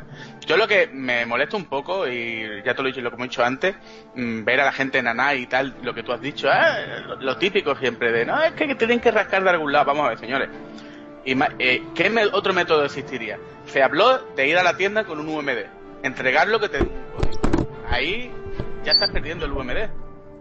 Sí. Exactamente. Y que, mm, si te dan la alternativa de que recordemos que no es te están dando el juego para jugarlo en la PSP, sino en otro sistema nuevo. te da la alternativa de bajarte ese juego por 5 euros, que es por lo que están costando mucho de Sony. Bueno, pues si todo no lo va a usar, pero los 4 o 5 juegos te usan 5 euros, pues no lo veo mal, porque eso tiene gastos, eso tiene de los, servidores que almacenen los eh, juegos. Los juegos de Sony estaban eh, a un precio estándar de 1000 yen, que son pues eh, 15 no sé, creo que son... No, es que no sabemos ahora la conversión, vaya. Lo hemos visto el precio, la noticia japonesa en yen, y- pero vaya. Habrá que esperar estábamos- a- a- en Europa y en Japón. Sí, en Sí, creo que son hacen 10 eso euros mil yen. Bueno, pues si va bajando y tal, porque esa gente en el PC en Store siempre hacen ofertas y tal, pero lo, mm, lo que te tengo que decir es que no veo yo otro método. Lo único del método puede ser que sea, lo que tú dices, que sea un poco más caro. Pero ¿qué vas a hacer? ¿Meter un UMD en la consola que no te cueste dinero? Entonces lo que haría la gente con un UMD bajaría en 500 juegos, como en la típica picaresca española, Pero, buena española. pero lo que lo que podrían hacer, si hay manera de hacerlo, lo de asignar un UMD, Es que un código de un no solo manera. uso. Ya, pero eso Pero en cada consola. Yo creo que sí que hay manera. Yo creo que simplemente es ley, oferta y demanda. En Japón, PSP está de moda. Y pues te lo cuelan los precios que saben que los japoneses, mediante sondeo de estadísticas, pues saben que los van a Pero comprar. Muki, ¿cómo haces lo que tú dices? Que yo no, vamos a ver, con un SVMD, ¿dónde está registrado la consola? Pero es que esa consola puede coger su En la que la uses, sí, no, pero en la que la uses que te asigne, ya, pero claro, es que no se puede escribir en Es que no se- SVMD, es el problema. es que no se puede, es que técnicamente no se puede. Es como si yo te digo una cosa, ahora coge, sale la, la Xbox nueva que hemos estado hablando, ¿vale? Y ahora imagínate que hace cumple el sueño húmedo de Dual y solo es online, o sea, no tiene para meter CD, DVD que diga. Y ahora te dice Microsoft, bueno, pues si queréis los juegos, cogéis, metéis en la Xbox antigua el juego con vuestro de esto y lo registramos. ¿Y qué otra manera habría? Pues tendrías que pagar algo. Es como cuando coge el Rock Band, el Guitar Hero o el DJ Hero y quieres poner las canciones del DJ Hero 1 en el DJ Hero, en el DJ Hero 2 o el Guitar... ¿Qué es lo que te hacen? Te cobran 5 o 10 euros un precio simbólico porque es que lo que hace la gente es que sin tener el juego comprado lo piden, lo ponen en la consola y quieren subir las canciones. Por desgracia, si fuéramos todos honrados, no tendríamos de problemas, pero mm, en este tema la honradez, sobre todo en España, no existe. De Si todas- La gente con un UMD puede bajar 10.000 juegos, aunque no vayan a jugarlo, los bajarán, como los que se crearon. Yo conozco gente que se creó 25 cuentas del PSN, tío, solo para poder trincar, o lo de la gente que fue a cuando se anunció lo de la bajada de la 3DS. Yo conozco gente que compró 4 o 5 3DS, tío, para poder registrarla y luego venderla. Es que es una locura. Lo que hace la gente por ahorrarse 4 duros en España Sí, está es que claro, son los sí. mismos los mismos que luego van a los foros y en los comentarios a liar unas hipoteras increíbles. No, sí, lo está claro, sí, hay muchos- polémicas en foros de, de temas de eh, ofertas que ven por ahí y la gente lo que hace, los especuladores, es leer esos hilos y si ven Oh, en ¿te el? Mediamar han puesto tal juego a 10 euros, pues va a ser desgraciado y compra 40. ¿Recuerdas El pavo este de fue Mary Sí, sí, sí. que hay. salieron los juegos de Xbox a 4 euros y se llevó el tío 500 juegos, tío, para luego revenderlo en Ya, pero me refiero, a ver, si no se puede poner gratis, porque no se puede leer en SVMD, si no se puede relacionar con esa consola, no pongas ese baremo de algunos juegos 30 euros o 30 Es que dólares. Creo que es la libertad del desarrollador, ¿eh? Si Ya, el ya, pero eh, Sony, si lo permite, es porque sabe que los pueden comprar, que sabe que hay un mercado de PSP que funciona y que si el Monster Hunter te lo ponen al máximo, al precio más caro, lo van a jugar en Vita. Claro, pero A mí me parece un poco abuso. Como los juegos a 5 euros de Commodore 64 en la Wii Store, tío. Vale, Eh, bueno, lo de la eh, la, la Virtual Console, eh, es eso, que tampoco se convierta en lo mismo, en, en juegos a precios desproporcionados, porque A- si los a ver. tienes, es un poco... Esto más una alternativa a nada. Es que yo me sorprende que lo hagan, porque yo me creía, me creía que los, a los usuarios de UMD no iban a dar bien por detrás, vamos. Ya es como una opción en realidad. Les dan la opción de que, bueno, pues pagando un poquito, pues puedas tener ese UMD que tú no realmente lo puedes jugar en tu juego, PSP. Tú tienes, tú tienes el juego en tu PSP. Sí, ya está, claro, está claro que es un lujo. Es como un... Bueno, pues si lo quieres tener en la misma consola... Hombre, pues pero hay que mirar que ese juego en la Store de Vita esté bastante más caro que al, trans- Exacto. a- al Claro, transformarlo a es porque si no ya no tendría sentido. Si no, sí que no tiene, esta- no, no tiene sentido, claro. Tiene que ser eso, no sé. Sí, supongo que a lo mejor siempre hay Es un, un poco- descuento de un 50%. Claro, es como premiar así. que lo tienes en UMD, pues bueno, en Sí. vez de bajártelo la versión tal, Sí. pues bueno, te lo pasas de tu UMD y te sale un poquito más barato que comprarlo directamente en la Store. Sí, Bueno, y no vamos a marginar la otra aplicación. Eh, Ah, que bueno, es una, sí. sí, es una aplicación para compartir contenido, para poder bajar cosas en, en Play 3, en PC y en cualquier medio que tengas por ahí que, que sea de la misma marca de Sony y poder pasarlas a Vita. Sí, Tanto como- minijuegos, sí, es como... eh, Si no tienes, sí, si no tienes la wifi a mano o no tienes la Vita a mano, pues te los bajas en el PC, un juego de, de la store de, de PSN y luego lo pasas a Vita. Es una aplicación que hace de puente para todo eso. Para no bajar de Vita directamente, ¿no? Sí. todo lo que sea todo lo que sea facilitar este tipo de cosas en todas las cosas portátiles me parece excelente y la 3DS estaría bien que tuviera algo así también o cualquier máquina que pretenda tener un poquito de multimedia porque a- hoy en día al usuario hay que hacérselo fácil ¿eh? Sí, sí, sí, sí. De hecho, mira, por ejemplo, iTunes es una de las cosas más fáciles del mundo, pero la gente se vuelve loca. Bueno, y mucha gente que- agradecería, sí, agradecería que un producto de Apple lo sencillo fuese arrastrar, como hacen en algunos móviles. Hmm, Bueno, el caso es que cuantas más opciones te den, Más complicado. de- a- desde el más pro hasta el usuario más acomodado o menos interesado por aprender, mejor. pero que conste que a mí iTunes me- no me gusta nada Eh, tienes que pelearte con él para luego comprender que es un programa muy cómodo y muy sencillo de usar. Pero Pero, usarlo muy bien. tienes que llevarte varios sustos primero. Aprender a la fuerza, o sea, que se te borre todo el contenido del móvil, como nos pasó a nosotros. Varias veces. Sí, sí. Llega un punto que dices, ah, bien. Vale, ah, vale, Mira qué bonito, las carátulas, sí, tal, wow, claro, pero uff. Muchas, muchas horas. Bueno, pues veremos si este VMD Passport eh, llega, llega a. Europa también y, y podemos ver si, si por ejemplo, en mi, cole- en mi colección, a mí me gustaría tener algún juego en PS Vita porque lo sigo jugando en PSP y paso de llevarme dos máquinas a la calle, bueno, a la calle. Bueno, a o tener, sí, te- tener las dos máquinas pendientes de ellas. Eh, nos vamos con una noticia muy, muy buena porque es un lanzamiento muy importante, sobre todo para la Tiana, que eres como Nintendera. Bueno, para Así mí que te dejo. Ni siquiera tengo 3DS, pero bueno, dice que hay un nuevo Zelda original que va a llegar a 3DS y eso es, pues es una buena noticia. No sé, todo lo que estaban llegando eran pues remakes, tal, remasterizaciones y ahora bueno, pues parece que van a hacer un Zelda original y nuevo para la 3DS. También dicen que no va a ser una secuela directa de, de los otros Zeldas que ya había en consolas portátiles.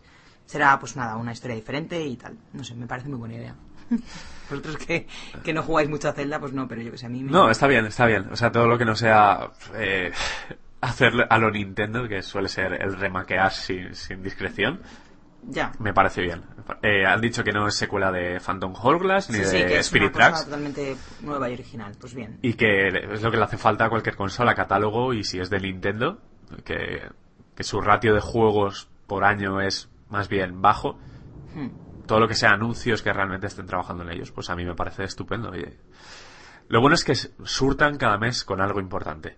Que la gente tenga motivos para, para confiar Cada- en Nintendo, en su consola. en su cada, mes uh cada mes Bueno, cada mes. Eh, cada No, yo mes, lo- bueno, que las third parties pues, ayuden un poco, contribuyan.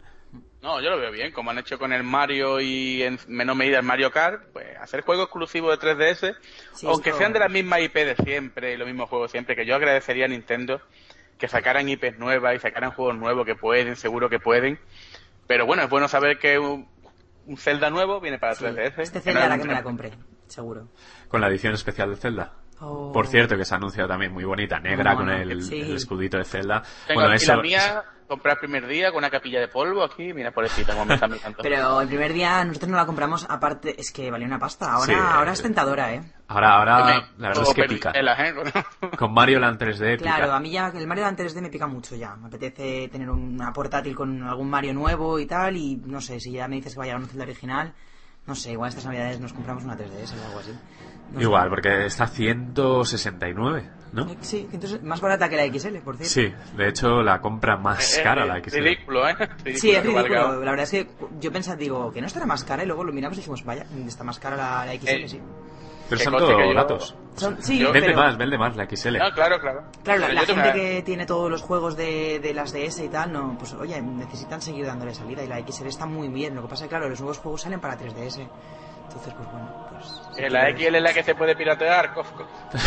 También, bueno. También, también. Pero eso lo sabe, lo saben aquí. pregunta- A mí viene la gente me pregunta, mira, me compro una 3DS, ¿vale? Si se puede piratear, pues tú no me la compro. Y la gente, vamos, Está ya te claro, digo. A mí no me parece mala máquina la 3DS. Lo que me ha parecido fatal es el, lo que es el output del lanzamiento de Nintendo, que es un poco triste. Vamos a ver si ahora levantan el vuelo. Sí, a ver si Porque no. las pilas.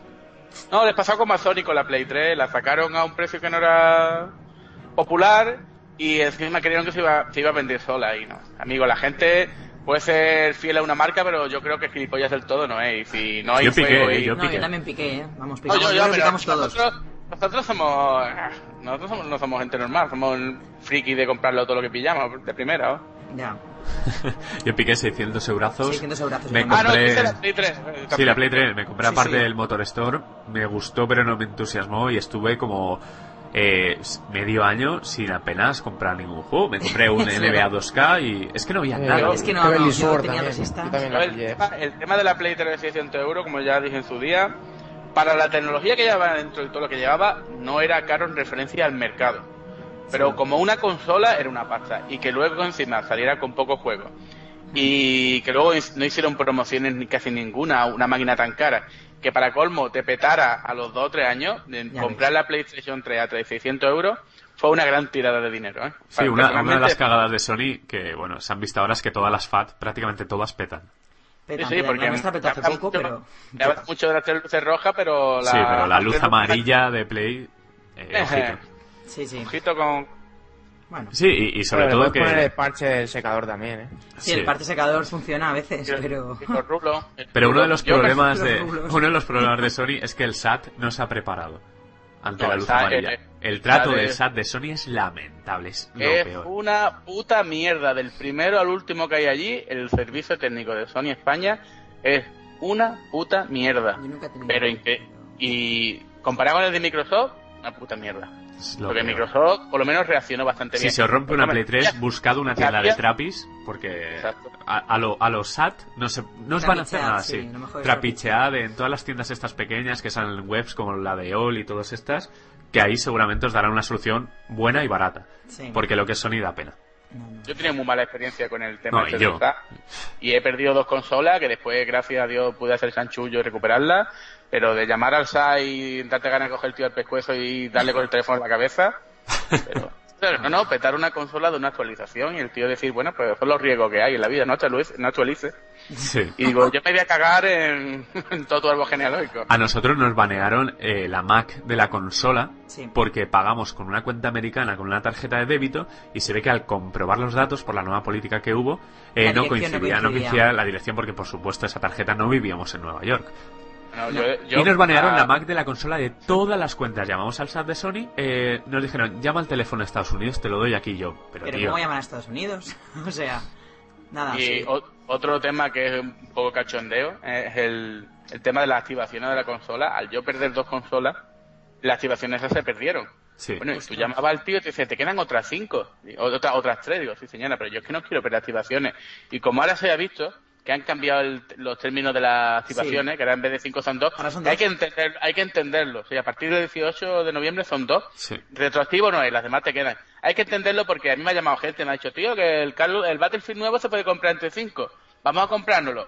La gente ha abusado de eso, ¿vale? Sí. Y ahora van a poner una página para que espero que pueda desactivarla. Y el tema del servicio técnico de Sony y tal es horrible, tío, horrible. Yo de verdad que que va, que va. En eso no, no hay cosas que me encantan de Sony, lo de desarrollo, cómo se curran las IP nuevas y tal, pero lo que es el tema de trato al usuario, por lo menos en España es una puta mierda. Yo no sé por ahí fuera, pero en España es una puta mierda. Ya lo he Bueno, dicho, supongo que, que Microsoft aprendió a base de golpes y así. No, no, es que a Microsoft tampoco no le quedaba otra, ¿eh? Sí, sí, sí. O sea, Microsoft, mm, después No, del pero que. Sony, Sony no sé si habrá aprendido. No, no hemos tenido No, más problemas con el Veremos a ver, porque veremos a ver. De todas maneras, ya te digo, también la gente abusó mucho de Microsoft, tío. La gente en, en EOL sacando 5 o 6 discos duros, Sí, 20 mandos y tal. madre de Dios. La gente- es que somos, somos unos gitanos. Somos tío. unos Es sucios, que- sí, somos sí, unos es lo que sucios. nos tenemos lo que merecemos, tío. Es que somos somos lo peor, tío. Y, y- no sé, Sí. como dicen los americanos, no se pueden tener cosas bonitas. ¿Por qué? Porque nosotros al final somos los que obligamos a que la empresa nos puteen. Es que es la puta verdad. La gente eh, tiene muy poca mm, autocrítica. La gente, todas las empresas son malas y tal. Pero es que nosotros somos unos perros con ellas. Nosotros hacemos unos chanchullazos, tío. Cuando Sí, tú sí. ves a cualquier página esta popular y las chanchullos que hace la gente son un poco vergonzosos. Ellos no tienen vergüenza ninguna. El famoso cambiazo del Carrefour, tío. Sí. Lo que ha hecho luego joder a los usuarios legales que se les ha roto una consola. Sí. Es que es así, los piratas a muerte. Yo entiendo el que piratea para... mm, se baja el juego por tenerlo antes, lo juega y tal, y luego si le gusta se compra. que- Bueno, bueno, si lo, mientras compre el juego luego... Pero el pirateo a muerte lo único que hace es joder al usuario legal. Y el hacer chanchullo con las consolas, el cambiarlas.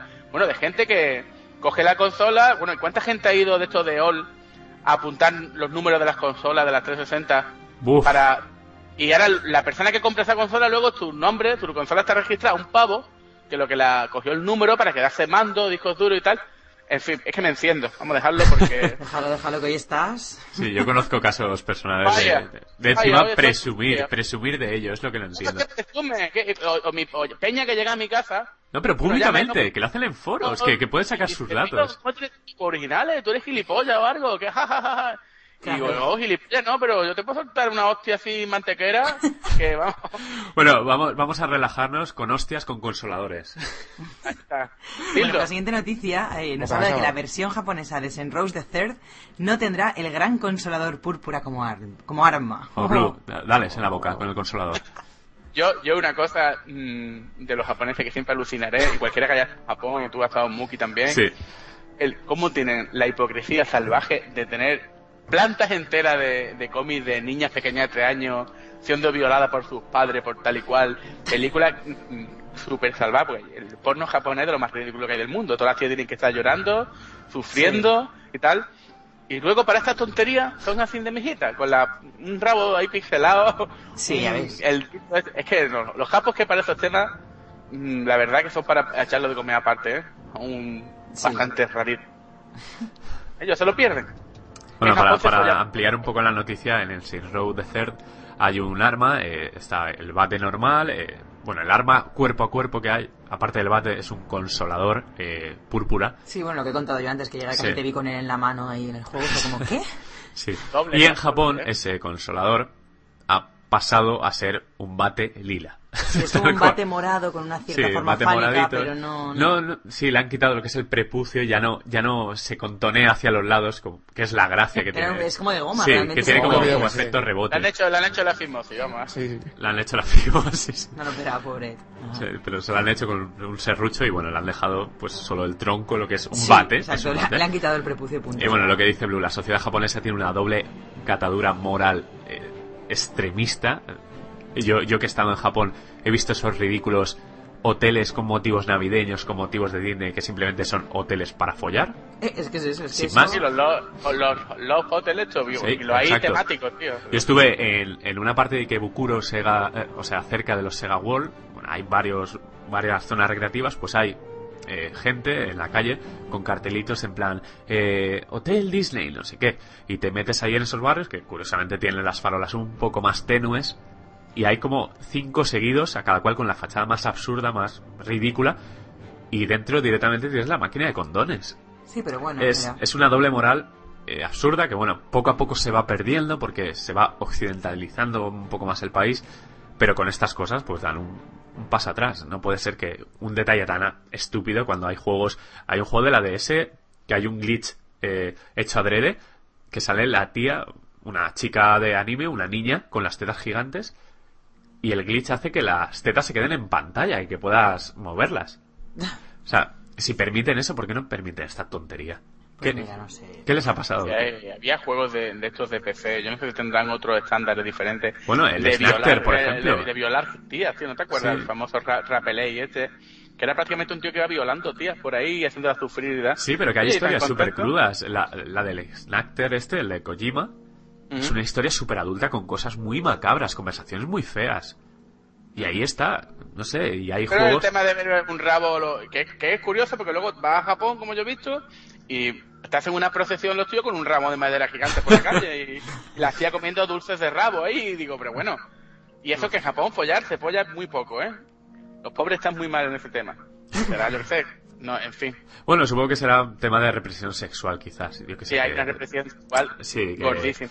Que desde el gobierno, bueno, desde todos los medios se está intentando ocultar y el instinto sale y bueno, con estas cosas como Senrou seguro que Que seguro que le más- importa a muchos japoneses. más- que- más de un capo el primer el día que vea su primer chichi, tío, dirá, coño, no está pixelado, tío, qué raro. Ah, ¿dónde están los En píxeles? No, directo que- no pixela. o que cuando vaya a mear le extrañe, porque... No, pero ese, no, ese se la verá todos los días, pero... sí, pero es En que, fin. bueno, eh, que, que si- siempre las pelis porno japonesas pixelan el- la mayor tontería, el chichi. Sí, sí, el chichi, Luego, luego, si en, demás da igual. si en la peli es una peli de gore porno, o sea, porno gore y descuartizan así con muñequitos y tal, eso no está pixelado. Y la tía llorando siempre. Sí, la llorando. tía, ¿eh? Ay, ay, ay. Que la que no llora. Sea, que No- no llora. nos vamos, nos vamos a... Vamos a dejarlo que vamos Sí, a sí, sí. Nos vamos con una noticia que hará felices a nuestros nietos. sí, porque Polyphony ya trabaja en Gran Turismo 6. y... Lo cual confirma que la PlayStation 4 está en camino. Ya está echando cuentas con la calculadora que me echa humo y calculo que para el 2048... Aproximadamente. Play 49. 15, he calculado Play 15 más o menos. O sea, que, Vaya tela, ¿qué sabemos de esto? Nada, simplemente, ¿no? Es... Nada, que están trabajando. que se han puesto a currar. ¿no? Y, y también en el- ha- han han anunciado el Modern Warfare nuevo y tal, así que y un Uncharted verdad. 4 y un... También es cierto, también Esto han es- anunciado un nuevo Sí. Bueno, está- esto no es noticia, lo de un Gran Turismo Battlefield 6, 4, no sé. el Battlefield 4 lo que han anunciado.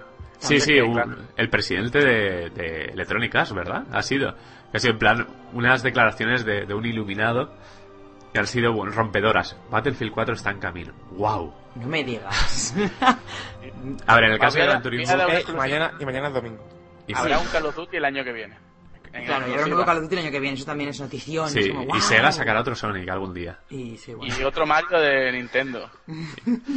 Bueno, no, vamos a tomarnos en serio la noticia porque significa que esperemos que reciclen mucha parte del motor, gran parte del motor gráfico que tienen en Gran Turismo 5, que es muy bueno, y tarden menos en hacerlo.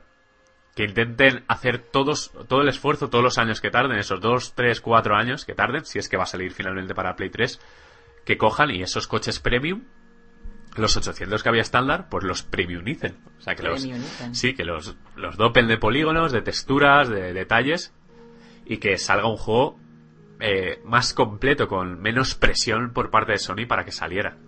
Que es lo que le lo- un poco a Gran Turismo 5. Lo que pediría es que, y mira que yo no soy fan de Forza ni no me gusta el, el, el debate que está ahí Forza Gran Turismo porque básicamente ese debate es PlayStation Xbox. ¿Vale? Y los fans de uno y otro están tirándose la mierda cuando ambos, ambos son unos juegos excelentes. Pero sí me gustaría que la- esta gente se fijara un poco en, en los desarrollos occidentales, lo que es la parte online, los menús, la accesibilidad, hacerle al jugador más fácil algunas cosas y ahí metan su maestría en el modelado de, de los coches, la iluminación, las partes técnicas que son acojonantes y puedan fusionar lo mejor del mundo occidental y el japonés y no fallen en una cosa o en la otra. Yo creo que el, el- los parapalillos que le han dado al Gran Turismo y cómo Forza se le ha subido un poquito a la chepa en ese sentido, yo creo que a más de uno le habrá abierto el ojo. Yo creo que es un poco la sobriedad de los japoneses a la hora de hacer un juego. Que los hacen como muy arcade todavía.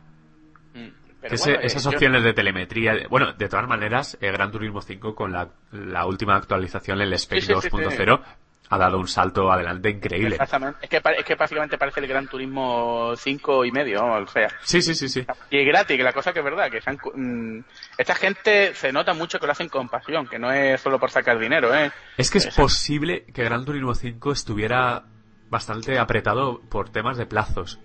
Joder, por tiempo tuvieron, ¿eh? Sí, sí, pero que no, no llegaron, que querían más y más, que Yamauchi Sí, es muy ambicioso, todas Mm. las declaraciones que, que ha hecho, que siempre quiere más y más, yo creo que se vieron un poco presionados, que Sony le dijo, venga, va, ya, por favor, que necesitamos el lanzamiento, vamos a cumplir los plazos de nuestro planning y sacarlo ya, y que quizás se están redimiendo un poco con estas actualizaciones, así que desde aquí animar a, a esa gente que dijo, o que creyó, pensó que Gran Turismo 5 estaba incompleto, que lo pruebe ahora con la nueva spec porque ha mejorado una burra en el online sobre todo, ¿eh?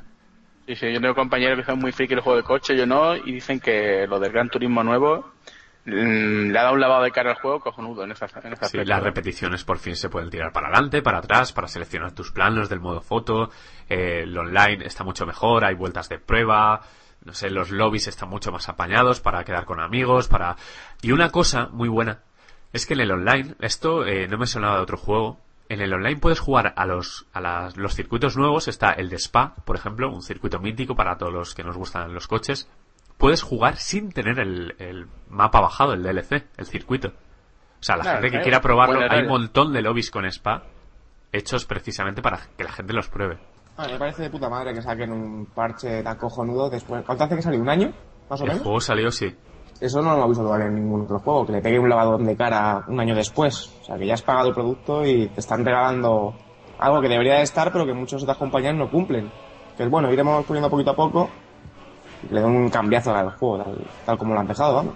Sí, a mí me parece cojonudo que, que sigan trabajando en un juego que te hayas gastado 70 euros y dos años después pues sigan dedicándole pues, DLCs de coches, de circuitos, de mejorar, de pulir, yo que sé, detalles tan tontos como que si aquí hay un, una brizna de hierba que está mal, pues te la cambian, que Yamauchi para eso está absolutamente loco. Yo, yo creo que le ha hecho mucho daño Muki lo de los escenarios y coches en bajo poligonaje. Sí. Porque se ha lanzado, la, la gente aprovechó eso para meterle caña al juego y lo que iba a ser una especie de regalo dentro más allá del juego principal, o sea, te voy a meter los juegos de PSP y de Play 2 y tal, bueno, como añadido y tal, al final ha salido el tiro por la culata en ese aspecto. La gente eh, dio mucha Sí, pero porque la gente se ha tirado muy fácil al aspecto visual, pero esas, esos coches que se ven mal, entre comillas, se manejan igual de bien, las físicas son No, ya, no, buenas. no, pero te una, cuando Gran Turismo se ve bien, Sí. ¿vale? Se ve mejor que ninguno, incluido Sí, Forza sí, 4. sí, hay, hay time lapse de estos, o sea, eh, la, la, la técnica esta de paso del tiempo en Gran Turismo, que se ven en- con coches premium, y la iluminación de Gran Turismo, yo no la he visto en ningún otro juego, ¿eh? Es No, no, no. iluminación realista, es real. Exactamente. Pues creo que aquí terminamos con el anuncio que disfrutarán, como he dicho, nuestros nietos, según habíamos leído. Habían hecho en joystick el mismo, el mismo chiste. Esperemos que, que lo disfrutemos nosotros pronto, a ser posible antes de que termine la generación, porque estaremos de, de enhorabuena. Nos vamos con Skyrim, ya en serio, con Belegor y Blue a dar sus impresiones, sobre todo Belegor, que es aquí el, el elfo predilecto que tenemos adoptado, que es el que maneja mucho todo esto, y vamos a, a babear un poco con él. Nos vemos en un minutillo. Hasta luego.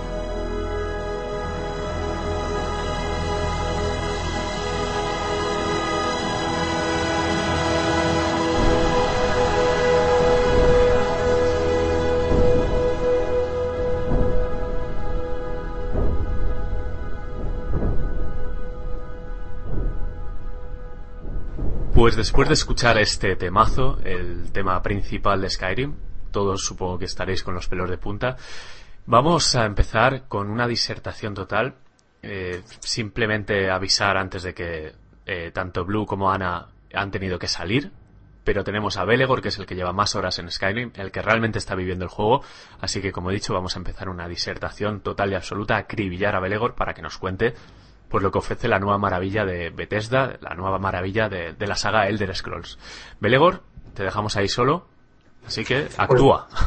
Pues nada, que, que empiece el monográfico y vamos con ello.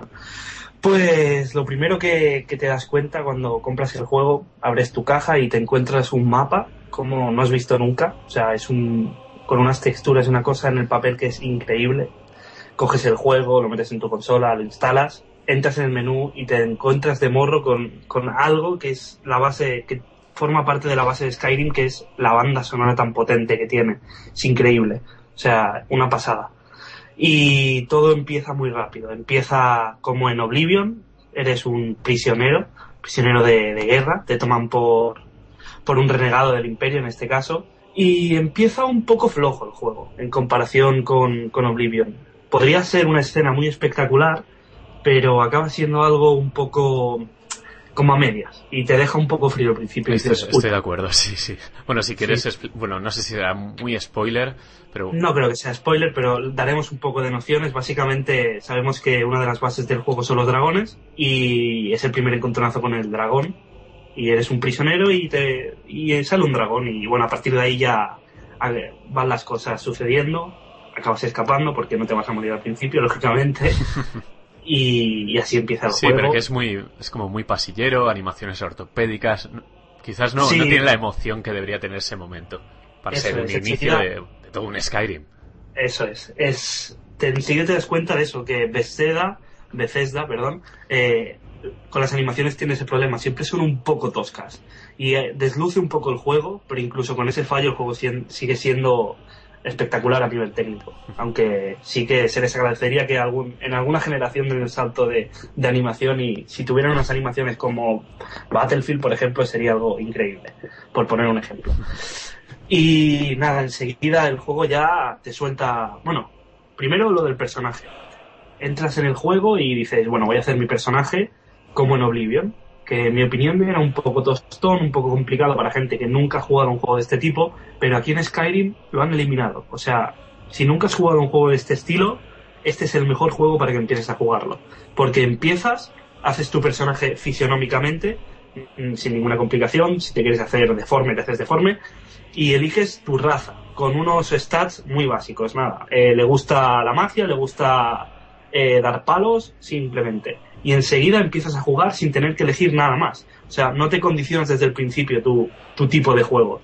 Es un cambio muy importante que han hecho y es que tu personaje evoluciona según tú juegas. O sea, no tienes que elegir lo que vas a hacer en un principio. Sí, Tú sí, o sea ir- que te puedes arrepentir a mitad del juego y eh, Sí, reencauzar la clase que has elegido. O sea, que eliges es. una raza y luego ya tú la moldeas a tu, a tu manera, ¿no?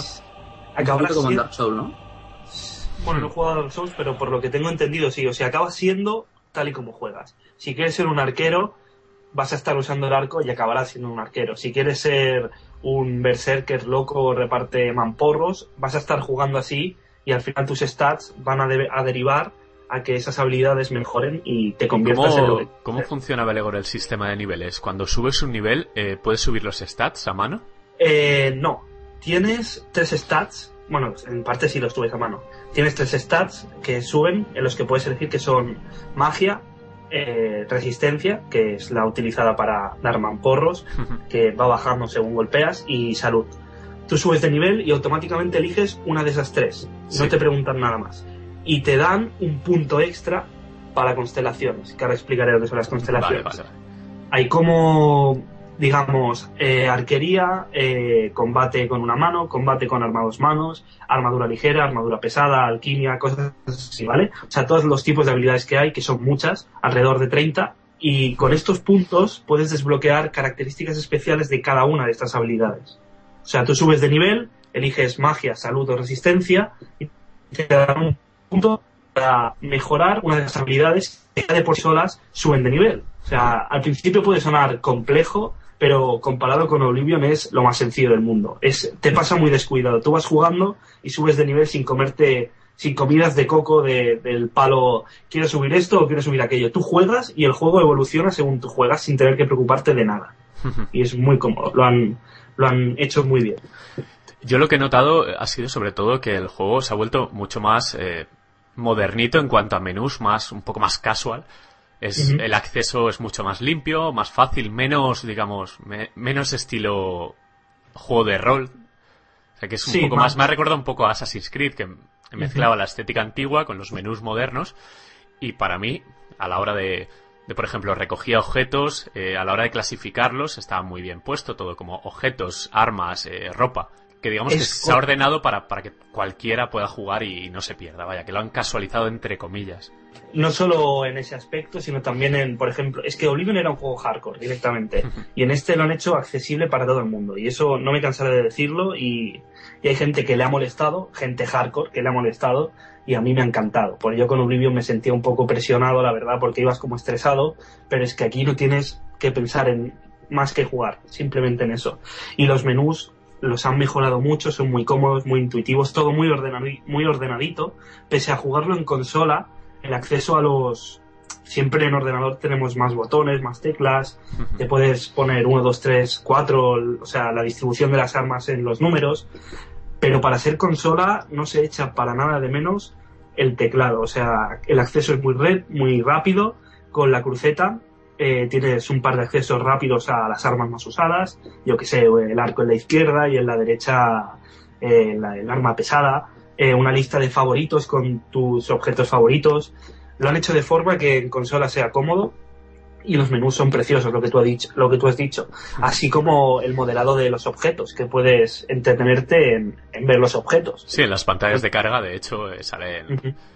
Bueno, para entretenerte un poco, salen monumentos y cosas así. Puedes girarlos y verlos al detalle total, o sea, con los assets tal cual salieron de, de, de la fábrica de, de Bethesda, o sea, Sí, de, sí. de la oficina de programación. Sí, sí. Tú entras en tu menú, te coges tu filete de salmón y te tiras media hora mirándolo si quieres, o, o coges un tomate o la espada que acabas de coger, que es increíble, porque es otro aspecto del juego, que es que el arte, el arte del juego es espectacular. Sí, se nota el diseño- cambio. Se nota el cambio que ha habido de artista respecto a Oblivion.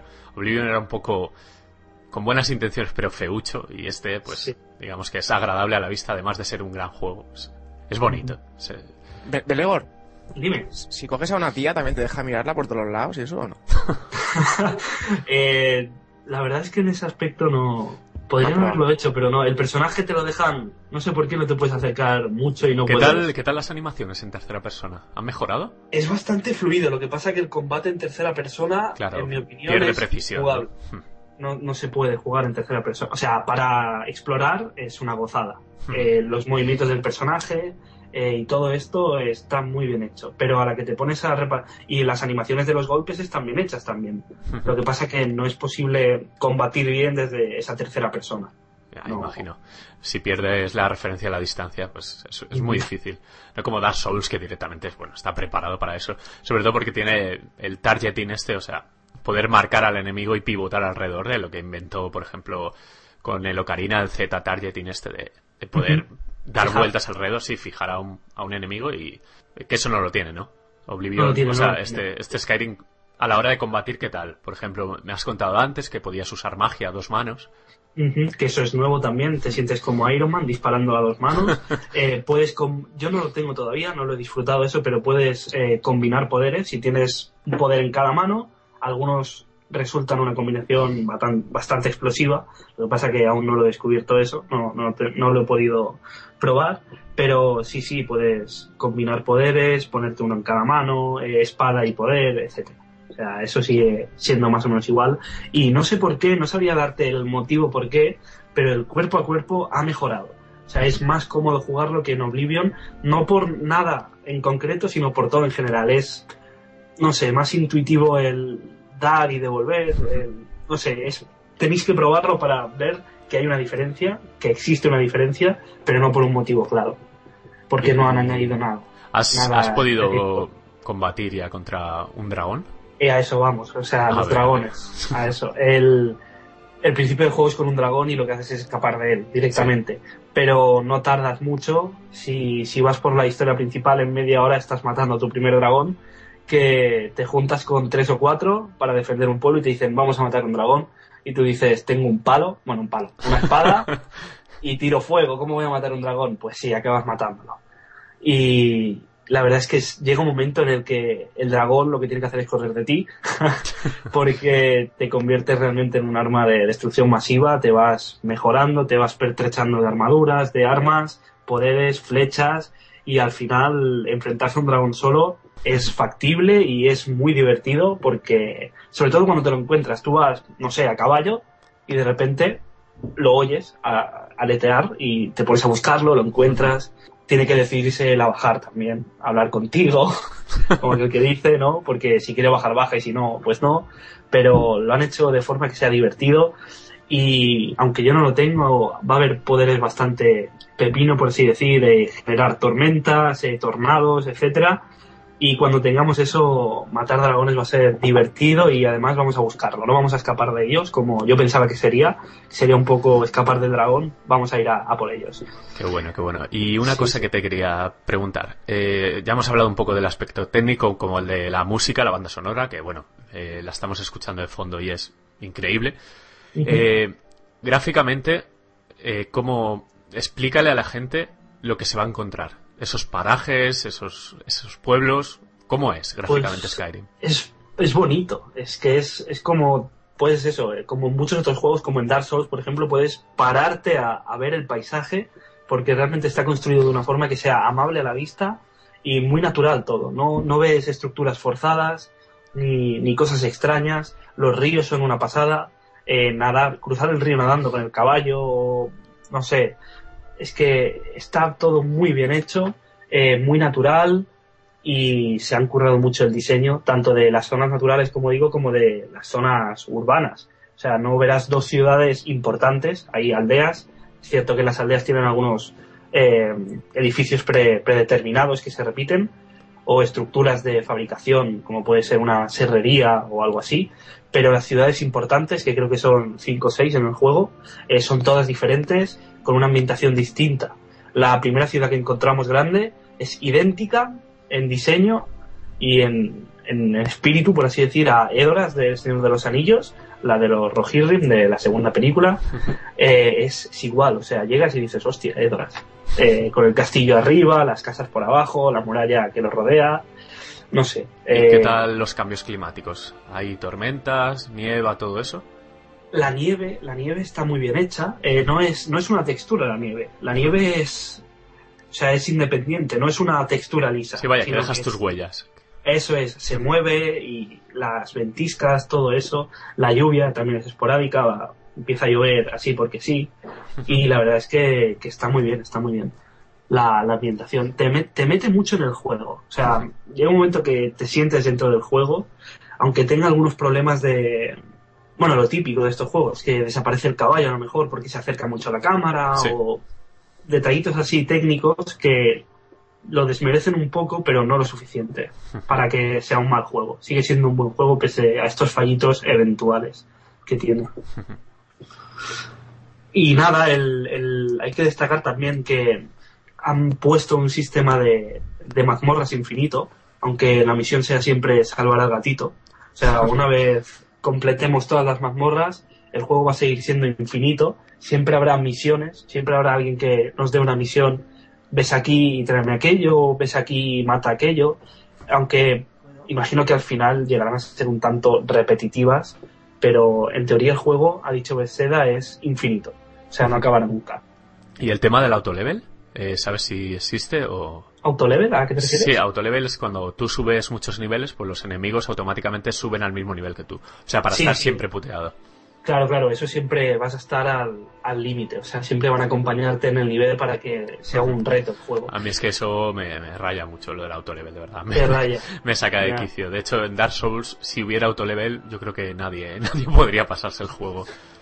El, a mí me parece bien, siempre y cuando no sea exagerado. Yo, yo juego normal y a veces entras en mazmorras que dices, ¿por qué he entrado aquí? Ya vendré luego, ¿sabes? O sea, no es un juego fácil tampoco. Jugando en normal. Si lo pones en muy dif- eh, normal, difícil y muy difícil. Si lo pones en muy difícil, estás jugando a algo que no sé si estará al nivel de Dark Souls, que lo dudo, pero ir por una mazmorra y que te y sustos te vas a llevar porque te va a salir un esqueleto de golpe a lo mejor y te va a quitar media vida de un golpe y vas a estar en tensión continua o sea que puede suponer un reto importante para el que lo quiera jugar bien. muy difícil En cuanto Sí. a extensión del mapa, no has llegado a ver todo. no he llegado a ver Nada, Nada. prácticamente. pero he jugado 20 horas y en este tiempo me he dedicado en algún momento en decir me voy a dar una vuelta voy a dejar quests principales, secundarias, y me voy a cruzar el mapa de esta punta a la otra, aunque sea en línea recta. Y por lo que he visto, es enorme. O sea, que te pongan una misión en la otra punta, en un, en un punto en el que no puedes viajar automáticamente porque no lo has descubierto, es una, digamos, un poco una putada, pero también es divertido acercarte hasta, hasta el lugar, ¿sabes? Y encontrarte cosas por el medio, que también forma parte de- del juego. Por eso es un juego que dura 100 horas, si quieres. Puede- Puedes ir directamente o saltar. En Echo te quería preguntar algo sobre un bug de texturas. Sí, yo había leído, bueno, no, no he podido jugar todavía, además tú estás jugando en Xbox, ¿verdad? Ajá. Bueno, Es pues había, había leído por ahí y había visto una fotico que al parecer al instalar el juego en, en el disco duro debía haber algún pequeño bug de texturas que no cargaban bien o no sé exactamente. Sí, ¿Sabes algo de existe, existe. Yo lo, lo sufro, lo sufro y, y estoy esperando a que saquen el parche, que seguro que lo sacarán, porque seguro que es un fallo tonto. Y aunque se puede jugar sin instalarlo y sin el bug, yo preferí instalarlo porque tampoco me, me pareció una exageración, aunque porque juego en una tele de, de tubo antigua, con lo cual Bueno, no, no me va de, da no me igual. va de eso. Pero sí que existe el bug y espero que lo, que lo mejoren pronto. El juego se actualizó el, incluso yo lo tenía tres días antes del día de salida y en cuanto puse el disco se actualizó. O sea que estarán trabajando en algo que lo mejore del todo, seguro. Pero vele por una cosa, si juegas en una tele de tubo y, y el juego te parece bonito, ¿a qué esperas estos reyes una- para pedirte por fin una tele, no sé, un LCD, un LED, un plasma, lo que sea? ¿A qué Algo, esperas? lo que sea. Pues ese es, no lo sé, no lo sé. No, no me lo preguntes, no me lo preguntes. Pero es un juego no. que, que sirve, sirve como excusa, o sea, por lo bonito Sí, que sí, es. es pa- papá, mira, eh, cómprame una tele. ¿Por qué? Porque mira, pues esto le pones el Battlefield 3, el Modern Warfare 3 y dices, mira cómo se ve aquí y mira cómo se ve en el ordenador. ¿Cómo me lo explicas eso? Claro, es que es, ir- es irrefutable. ¿Y qué tal? Sea- eh, está doblado el juego, ¿verdad? Al castellano. Está doblado. Sí, sí, sí, sí. ¿Qué tal el y, a ver, si eres súper exigente con el doblaje y lo comparas con juegos que tienen doblajes supremos, como puede, en mi opinión, el doblaje es en cuanto a actuación, ¿eh? Eh, el Batman tiene un doblaje muy bueno, los, cada personaje tiene su voz y tal, pero aquí las voces se repiten porque, claro, es imposible. Quiero decir, en un juego de 100 horas, en algún momento es, dirás, esta voz me suena y no la dijo este tío, la dijo el soldado de allí, ¿vale? Pero se agradece mucho que esté doblado porque aunque sepas inglés, eh, si no es tu lengua natal, eh, jugar un juego de este estilo no se lo recomiendo a nadie. Yo, yo lo he intentado y se puede hacer molesto. Sobre todo por eso, porque mm, no son partidas de 10 minutos en las que no oyes casi ninguna voz, sino que son historias, eh, hay libros de por medio, hay un montonazo de libros, o sea, exagerado. En- a lo mejor en una estantería hay cinco libros y cada libro tiene seis páginas. O sea, si te paras a leer todos los libros, te da un infarto. Macho, y tú en la tele de tubo los subtítulos, pues como que no los verás, ¿no?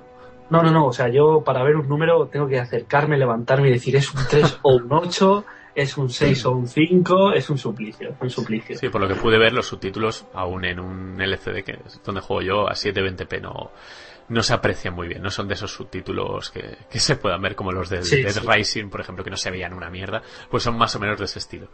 Sí, sí, hay juegos que están muy bien pensados para SD, Hmm. que tú los juegas, por ejemplo, el Bad Company 2, yo me acuerdo que yo lo jugaba en mi casa y los indicadores eran de una forma y en una tele HD, o sea, todo el HUD de- del juego era diferente. O sea, realmente había una versión SD dentro del juego en el que podías jugar de forma cómoda y una versión HD, pero en muchos, en muchos juegos descuidan ese aspecto y si tienes SD te fastidias y si quieres leer te fastidia.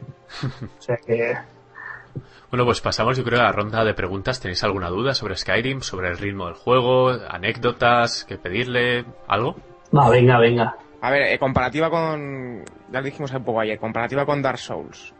Claro, es que o sea, al no haberlo jugado, pero tú, Muki, por ejemplo, que sí que has probado los dos, el nivel de enganche que, que puede llegar a tener es parecido, es totalmente diferente. Es, eh, yo creo que es distinto, porque Dark Souls es enganche en cuanto a reto, en cuanto a reto jugable, que si avanzas, no sé, media hora y te mata el malo del minuto 29, te pica para volver ahí, otra vez. Es que Pero recuerdo, yo- recuerdo de Oblivion, por ejemplo, que estuve, estuve jugando, le di mucha, mucha caña. Recuerdo que me costó un montón ser mago, pertenecer al, al clan, creo que era el clan de los magos. Bueno, el gremio, sí, o algo así. Y se me ocurrió un día entrar en una mazmorra y me mordí un vampiro. O sea, es que estoy bueno y tal, pues me mordí un vampiro y me echaron de la... Me echaron de la orden de los magos por ser un vampiro y me tocó los huevos que no veas. Una- Ah, aquí vuelve eso del vampiro. Me llegó un mensaje por Twitter que de alguien que lo estaba jugando y me dijo que no te muerda un vampiro, que es una putada. Y voy con miedo, voy guardando a cada rato para decir, como me muerda un vampiro, estamos cagados. Sí, pero quizás el enganche de, de Skyrim, yo creo que es más por A la ver. historia y por las misiones, Sí. por el argumento, Sí. que no por lo jugable. Jugablemente mola. Tiene- Sí. Tiene un enganche también que es el, siempre hay algo que hacer y siempre hay una hay más de 100 mazmorras repartidas, pequeñas, grandes, de todos los colores. A mí por lo menos me engancha por eso, porque tú empiezas a jugar y siempre hay algo que hacer. Y nada y no tiene nada que ver con la con la quest principal, a lo mejor no sé, misioncillas chorras o darte una vuelta y encontrar aquello, aunque creo que sí que tenéis razón que eso que tiene Dark Souls no, no lo tiene Skyrim. Puede llegar a ser adictivo eh, si, te, si te engancha el juego, la historia y sobre todo el apartado gráfico juega mucho y que lo hayan casualizado, que no sea estresante el jugar, que sea agradable, también ayuda mucho. Es que Dark Souls, por ejemplo, eh, yo creo que vive más de, de esa dificultad y de, de que el combate, de que se ha dedicado bastante a, a pulir el combate, el sistema de, de dar golpes y tal. Que Skyrim, bueno, eso es secundario, entre comillas, porque se apoya también en un argumento muy bueno. De hecho, hay muchas horas de conversación, cosa que Dark Souls, pues yo creo que son 10 minutos en todo el juego. Sí, sí, sí, no, no, no habla mucho. De hecho, yo creo que es Sí, el claro. mismo actor de doblaje o el mismo programador, alguien que, algún japo que le, di- le dijeron, ¿tienes algo de idea de inglés? Y yo, bueno, bueno, más o menos. Y se Pues ha doblado a todos los personajes, porque de hecho hay como cuatro o cinco personajes que son mudos en el juego. Sí, alguna tía hablaba con voz así de maromo. Sí, sí. El argumento de en- momento, lo, lo que has ido viviendo en Skyrim, eh, te convence. Es decir, tiene fuerza, tiene ese, ese pique que te hace seguir porque quieres saber más. Sí, la verdad es que sí, porque digamos que no empieza siendo un Mindundi, directamente eres sangre del dragón, o sea, un tío que, es polludo y mata dragones, cosa que el resto de gente no puede hacer. Y realmente es intrigante por eso, porque es un mundo en el que los dragones no existen y, y de repente empiezan a existir. Y es como, ¿qué está pasando aquí, no? Eh, y entonces ya entra todo lo místico y lo de, ves a hablar con los sabios de arriba de la montaña, que te van a decir eh, cómo controlar tus poderes, cómo hablar el idioma de los dragones para acabar con ellos. Es, ¿sabes? Es como. Eh, te llama a más por eso, porque quieres saber qué, está pasando y, está bien, está bien. Quizá no sea argumentos crudos como Red Dead Redemption o sentimentales, sino es más, más a lo épico, más a. No sé. No sé, es eso, es épico y sí que engancha, sí que engancha. Y te pica la curiosidad por saber qué hay detrás y por desbloquear cosas nuevas, poderes nuevos, etcétera. Tú, Dual, que estás muy callado, ¿a ti no te atrae para nada Skyrim después de todo el hype que ha puesto Belegor? Bueno, yo tuve la ocasión de probar el, el Oblivion, lo compré y tuve la mala suerte de, bueno, comprarlo en inglés y solo estaba en inglés, subtitulado en inglés y no entendí absolutamente nada, porque el, inglés medieval pues no es lo mío. Pero la idea del juego sí que me, me parece interesante. Yo le quería preguntar una cosa que alguno dirá, este tío que se ha fumado, y es que eh, tú has pasado de jugar a Battlefield 3, o sea, de pasar de, de Battlefield 3, que es un first person shooter, a Skyrim, que tiene componentes en primera persona, no solamente se juega en tercera, se juega en primera sobre todo, ¿no? En los combates. Sí, sí, sí. Eh, ¿Cómo es la sensación? ¿Cómo, cómo es el cambiar de armas, eh, de, de tiros, vaya, armas blancas? ¿Cómo lo ves? Pues la pregunta es buena porque mucha gente no juega a estos juegos. Por eso te lo digo, por la gente que, Sí, sí, por la sí. gente que juega juegos de tiros solamente. que yo les recomiendo que se atrevan a dar el salto y les digo que, que la experiencia tienes un arco. No tienes una metralleta, pero si quieres llevar el arco, puedes llevar el arco. Y tiras magia y... Pero no, es cómodo y uno se adapta muy rápido. Eh, o sea, la dificultad del juego no radica tanto en la habilidad a la hora de combatir como en la estrategia que utilices, eh, saber utilizar el arma correcta en cada momento y aprender a moverte te aprendes a mover muy rápido claro que es un estilo de juego totalmente diferente y a lo mejor estás cinco minutos sin ver, sin ver un enemigo, como en Battlefield Online, ¿vale? Que de Xbox, que, que a lo mejor vas cinco minutos andando y no te encuentras a nadie. Pero es más o menos lo mismo y con espadas. Y no son... Los combates tienen eh, animaciones eh, en momentos finales que hacen que el juego sea más dinámico. O sea, se aleja la cámara y acabas con tu enemigo de una forma espectacular, eh, chafándole la cabeza o atravesándolo y levantándolo, eh, cosas así. O sea que no es darle al botón y ya está. Y otra cosa, es, es ser, o sea, es necesario ser muy fan de todo esto, de- del medievo, de los dragones, etcétera, para engancharse al juego, o crees que alguien pudi- podría coger el juego ahora sin haber jugado a nada parecido y que le gustara? Yo creo que ahí tienes razón. O sea que, que no hace falta. No, bueno, no sé si tienes razón porque no has dicho tu opinión. Te lo he preguntado. Sí, lo has preguntado. Pero yo creo que con Oblivion habrían tenido un problema seguramente. eh, y Juan Carlos que lo jugó me lo puede Sí. decir. Pero yo, creo que... yo tengo que decir que a mí se me añadió un nivel de friquismo altísimo. Sí, con, sí. con Oblivion. Yo llegaba a mi casa y decía, mamá, en el colegio me llaman friki. Y me dice, ¿tú qué haces? Yo me bajo 10 puntos de autoestima. O sea, que, que llegó un punto de pensar solamente en, en Oblivion, de estar en la cama diciendo, joder, a ver si hago esta misión, venga, tal, no sé qué. Muy complicado, muy complicado para empezar. Sí, Oblivion sí, pero Skyrim, ya os digo, lo que he comentado y es un punto de, de este juego, y es que lo han casualizado, pero manteniendo la dificultad que tiene el juego, para que tampoco es un juego fácil en ese sentido, pero es cómodo de jugar, es atractivo. O sea que si tienen que dar el salto con algún juego eh, a este tipo que no sea Dragon Age, porque también tiene, que también es cómodo de jugar, yo le recomendaría Skyrim, por lo que llevo jugado, porque no hay que pensarse estadísticas, ni hay que pensarse nada, solo hay que jugar y disfrutar del juego y tú mismo los pequeños tejemanejes de, de estadísticas y tal que pueda tener el juego, eh, los acabas resolviendo tú por lógica y sin ningún problema. O sea que yo creo que es un juego con el que se puede dar el salto de, del Call of Duty, por así decir, y del Pro a, un juego más serio con, otro tipo de, de juego y de, de dinámica diferente. No tiene online, jugaréis solos y es divertido hasta jugarlo con, con gente al lado, según qué gente, no, haz aquello, dale o no le des, o sea que os lo recomiendo.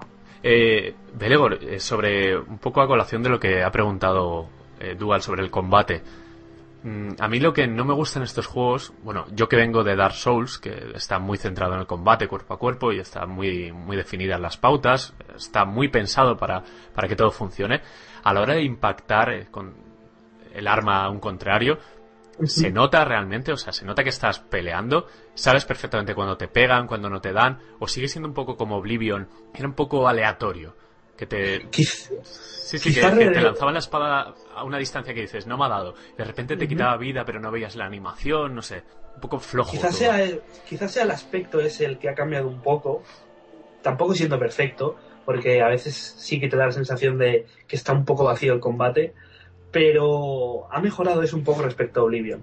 O sea, las distancias a la hora de golpear con cada arma pueden cambiar un poco y al final le acabas pillando el truco. Al principio puede ser un poco extraño porque no sabes por dónde va a balancear el arma ni nada, pero acabas pillando el truco. Ahora puedes empujar con el escudo y todo. Eh, no sé, lo han mejorado respecto a Oblivion y creo que es eh, les ha quedado bien. ¿eh? No, la no sé qué inteligencia artificial de los enemigos eh, actúa bien, no, no van a lo loco, por ejemplo, como en Oblivion muchas veces eran masocas. O sea, venían corriendo por ti, te apartabas un poco y se caían. Mm, No, no son tan tontos. Sí que puede haber eh, momentos extraños del palo, uy, ¿por qué no cruza esta puerta? Pues me quedo aquí con el arco y lo mato desde aquí, ¿sabes? O sea, ves un enemigo súper poderoso que dices, como me acerque me revienta, y ves que si tú no vas, él no viene, por lo que sea, porque su zona es esa y de ahí no va a salir.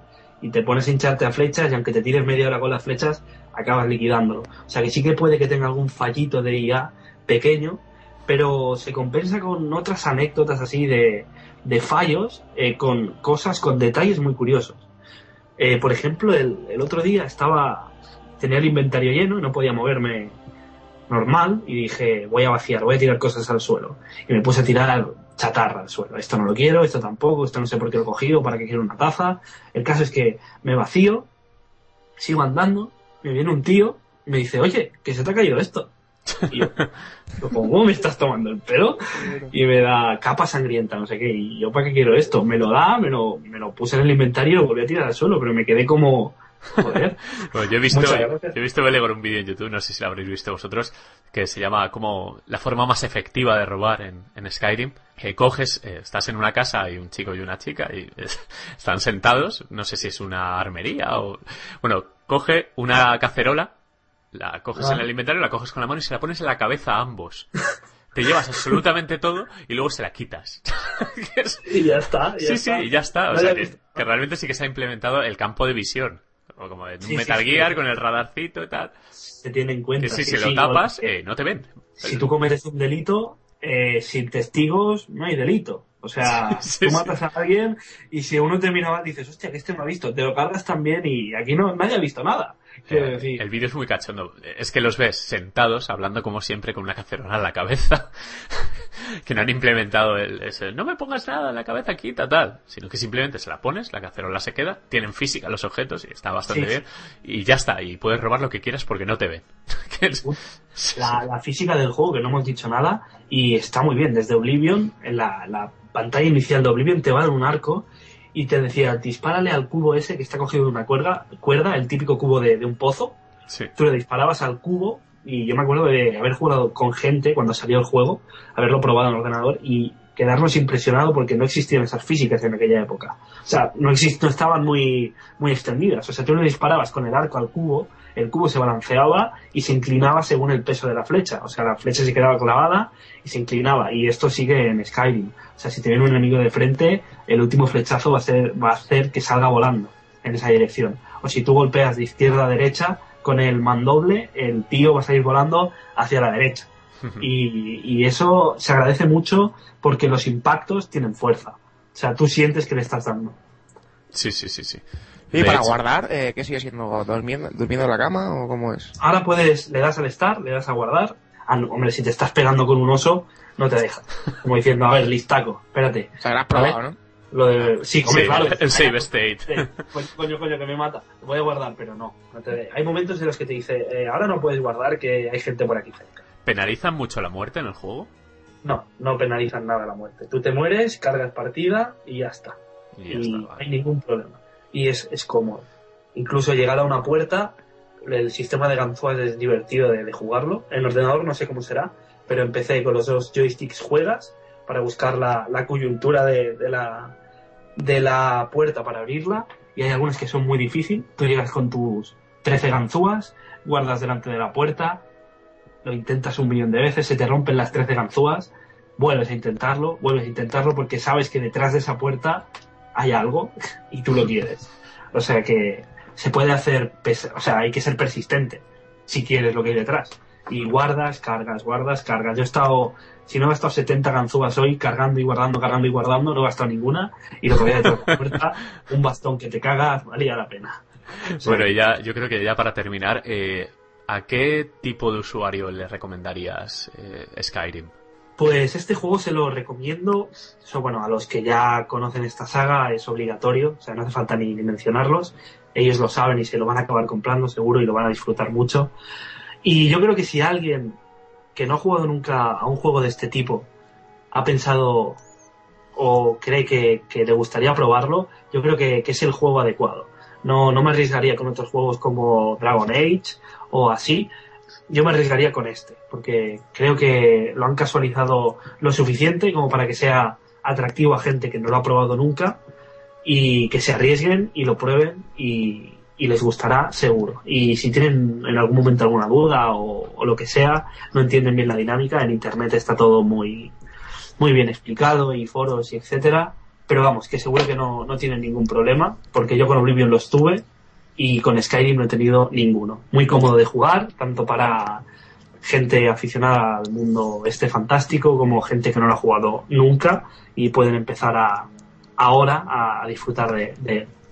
Bueno, pues Skyrim, eh, desde luego un juegazo, muy recomendado para todo el mundo que quiera un juego largo, eh, divertido, emocionante, sobrecogedor incluso, un survival, una aventura, lo que sea, yo creo que se puede encontrar en, en el mundo de Skyrim.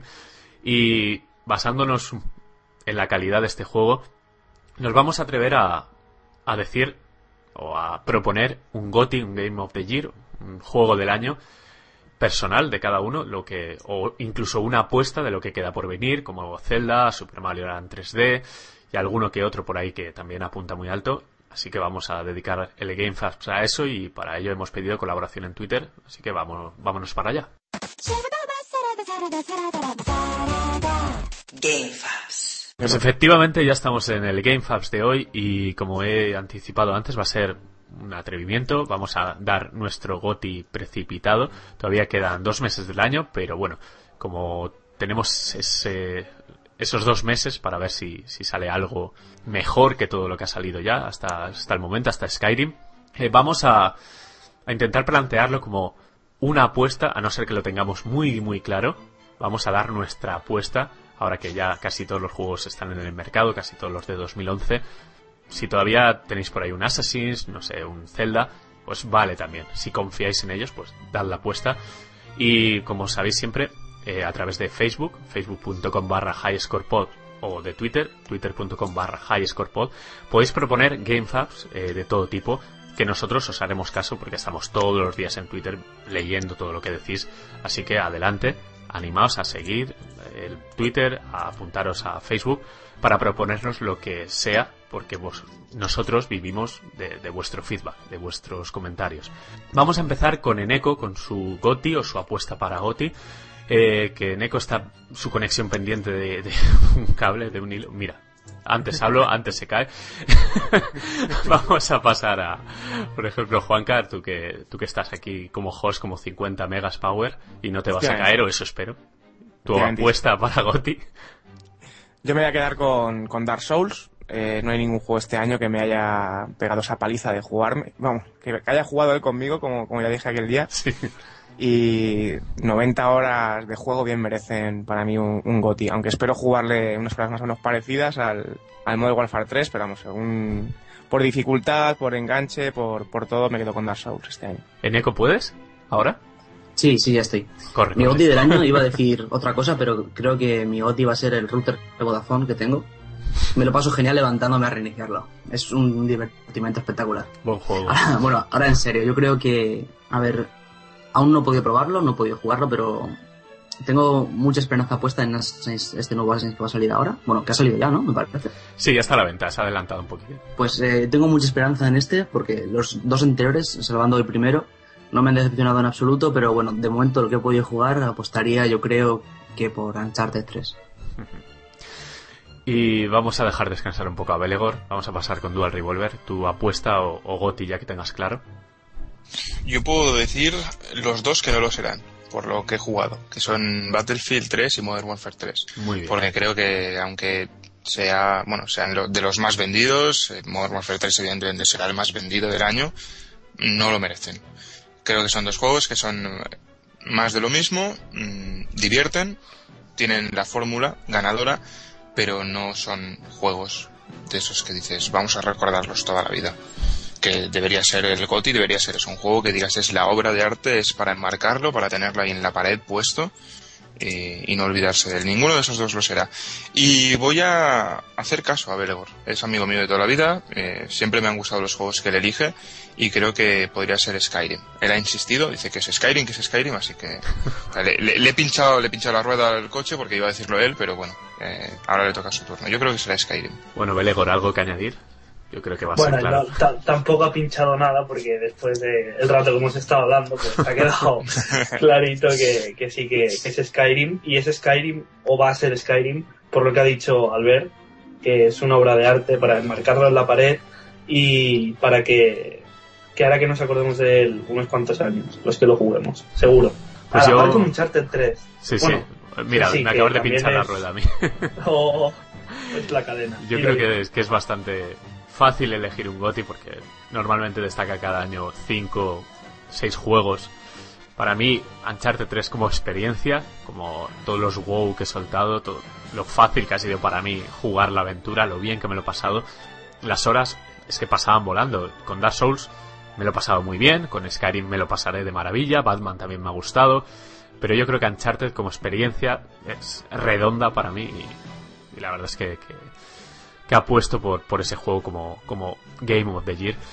Yo creo que una idea buena para, para el siguiente Game Fest podría ser, por ejemplo, el sleeper del año para cada uno, que ahí es ya cuando entramos en, en terreno más personal, cuando las opciones ya se abren mucho más y podemos, podemos descubrirle a la gente que nos descubran sobre todo juegos que, que no han tenido tanto bombo, pero que han resultado ser muy buenos. Ya sea porque eh, destacaban por encima del resto, porque no han tenido medios para promocionarse y yo creo que podría ser bastante, bastante interesante.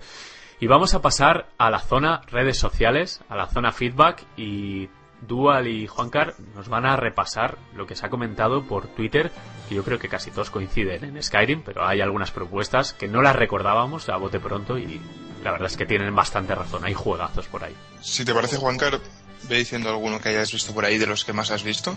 Y yo traeré algunas perlitas, más que Sí, nada. como dice Muki, muchísimo, muchísimo Skyrim. Por ejemplo, Oscar Roldán nos lo dice. Álvaro también Álvaro Gómez Aro nos dice que está entre Batman, Arkham City y Skyrim. Ambos son excelentes.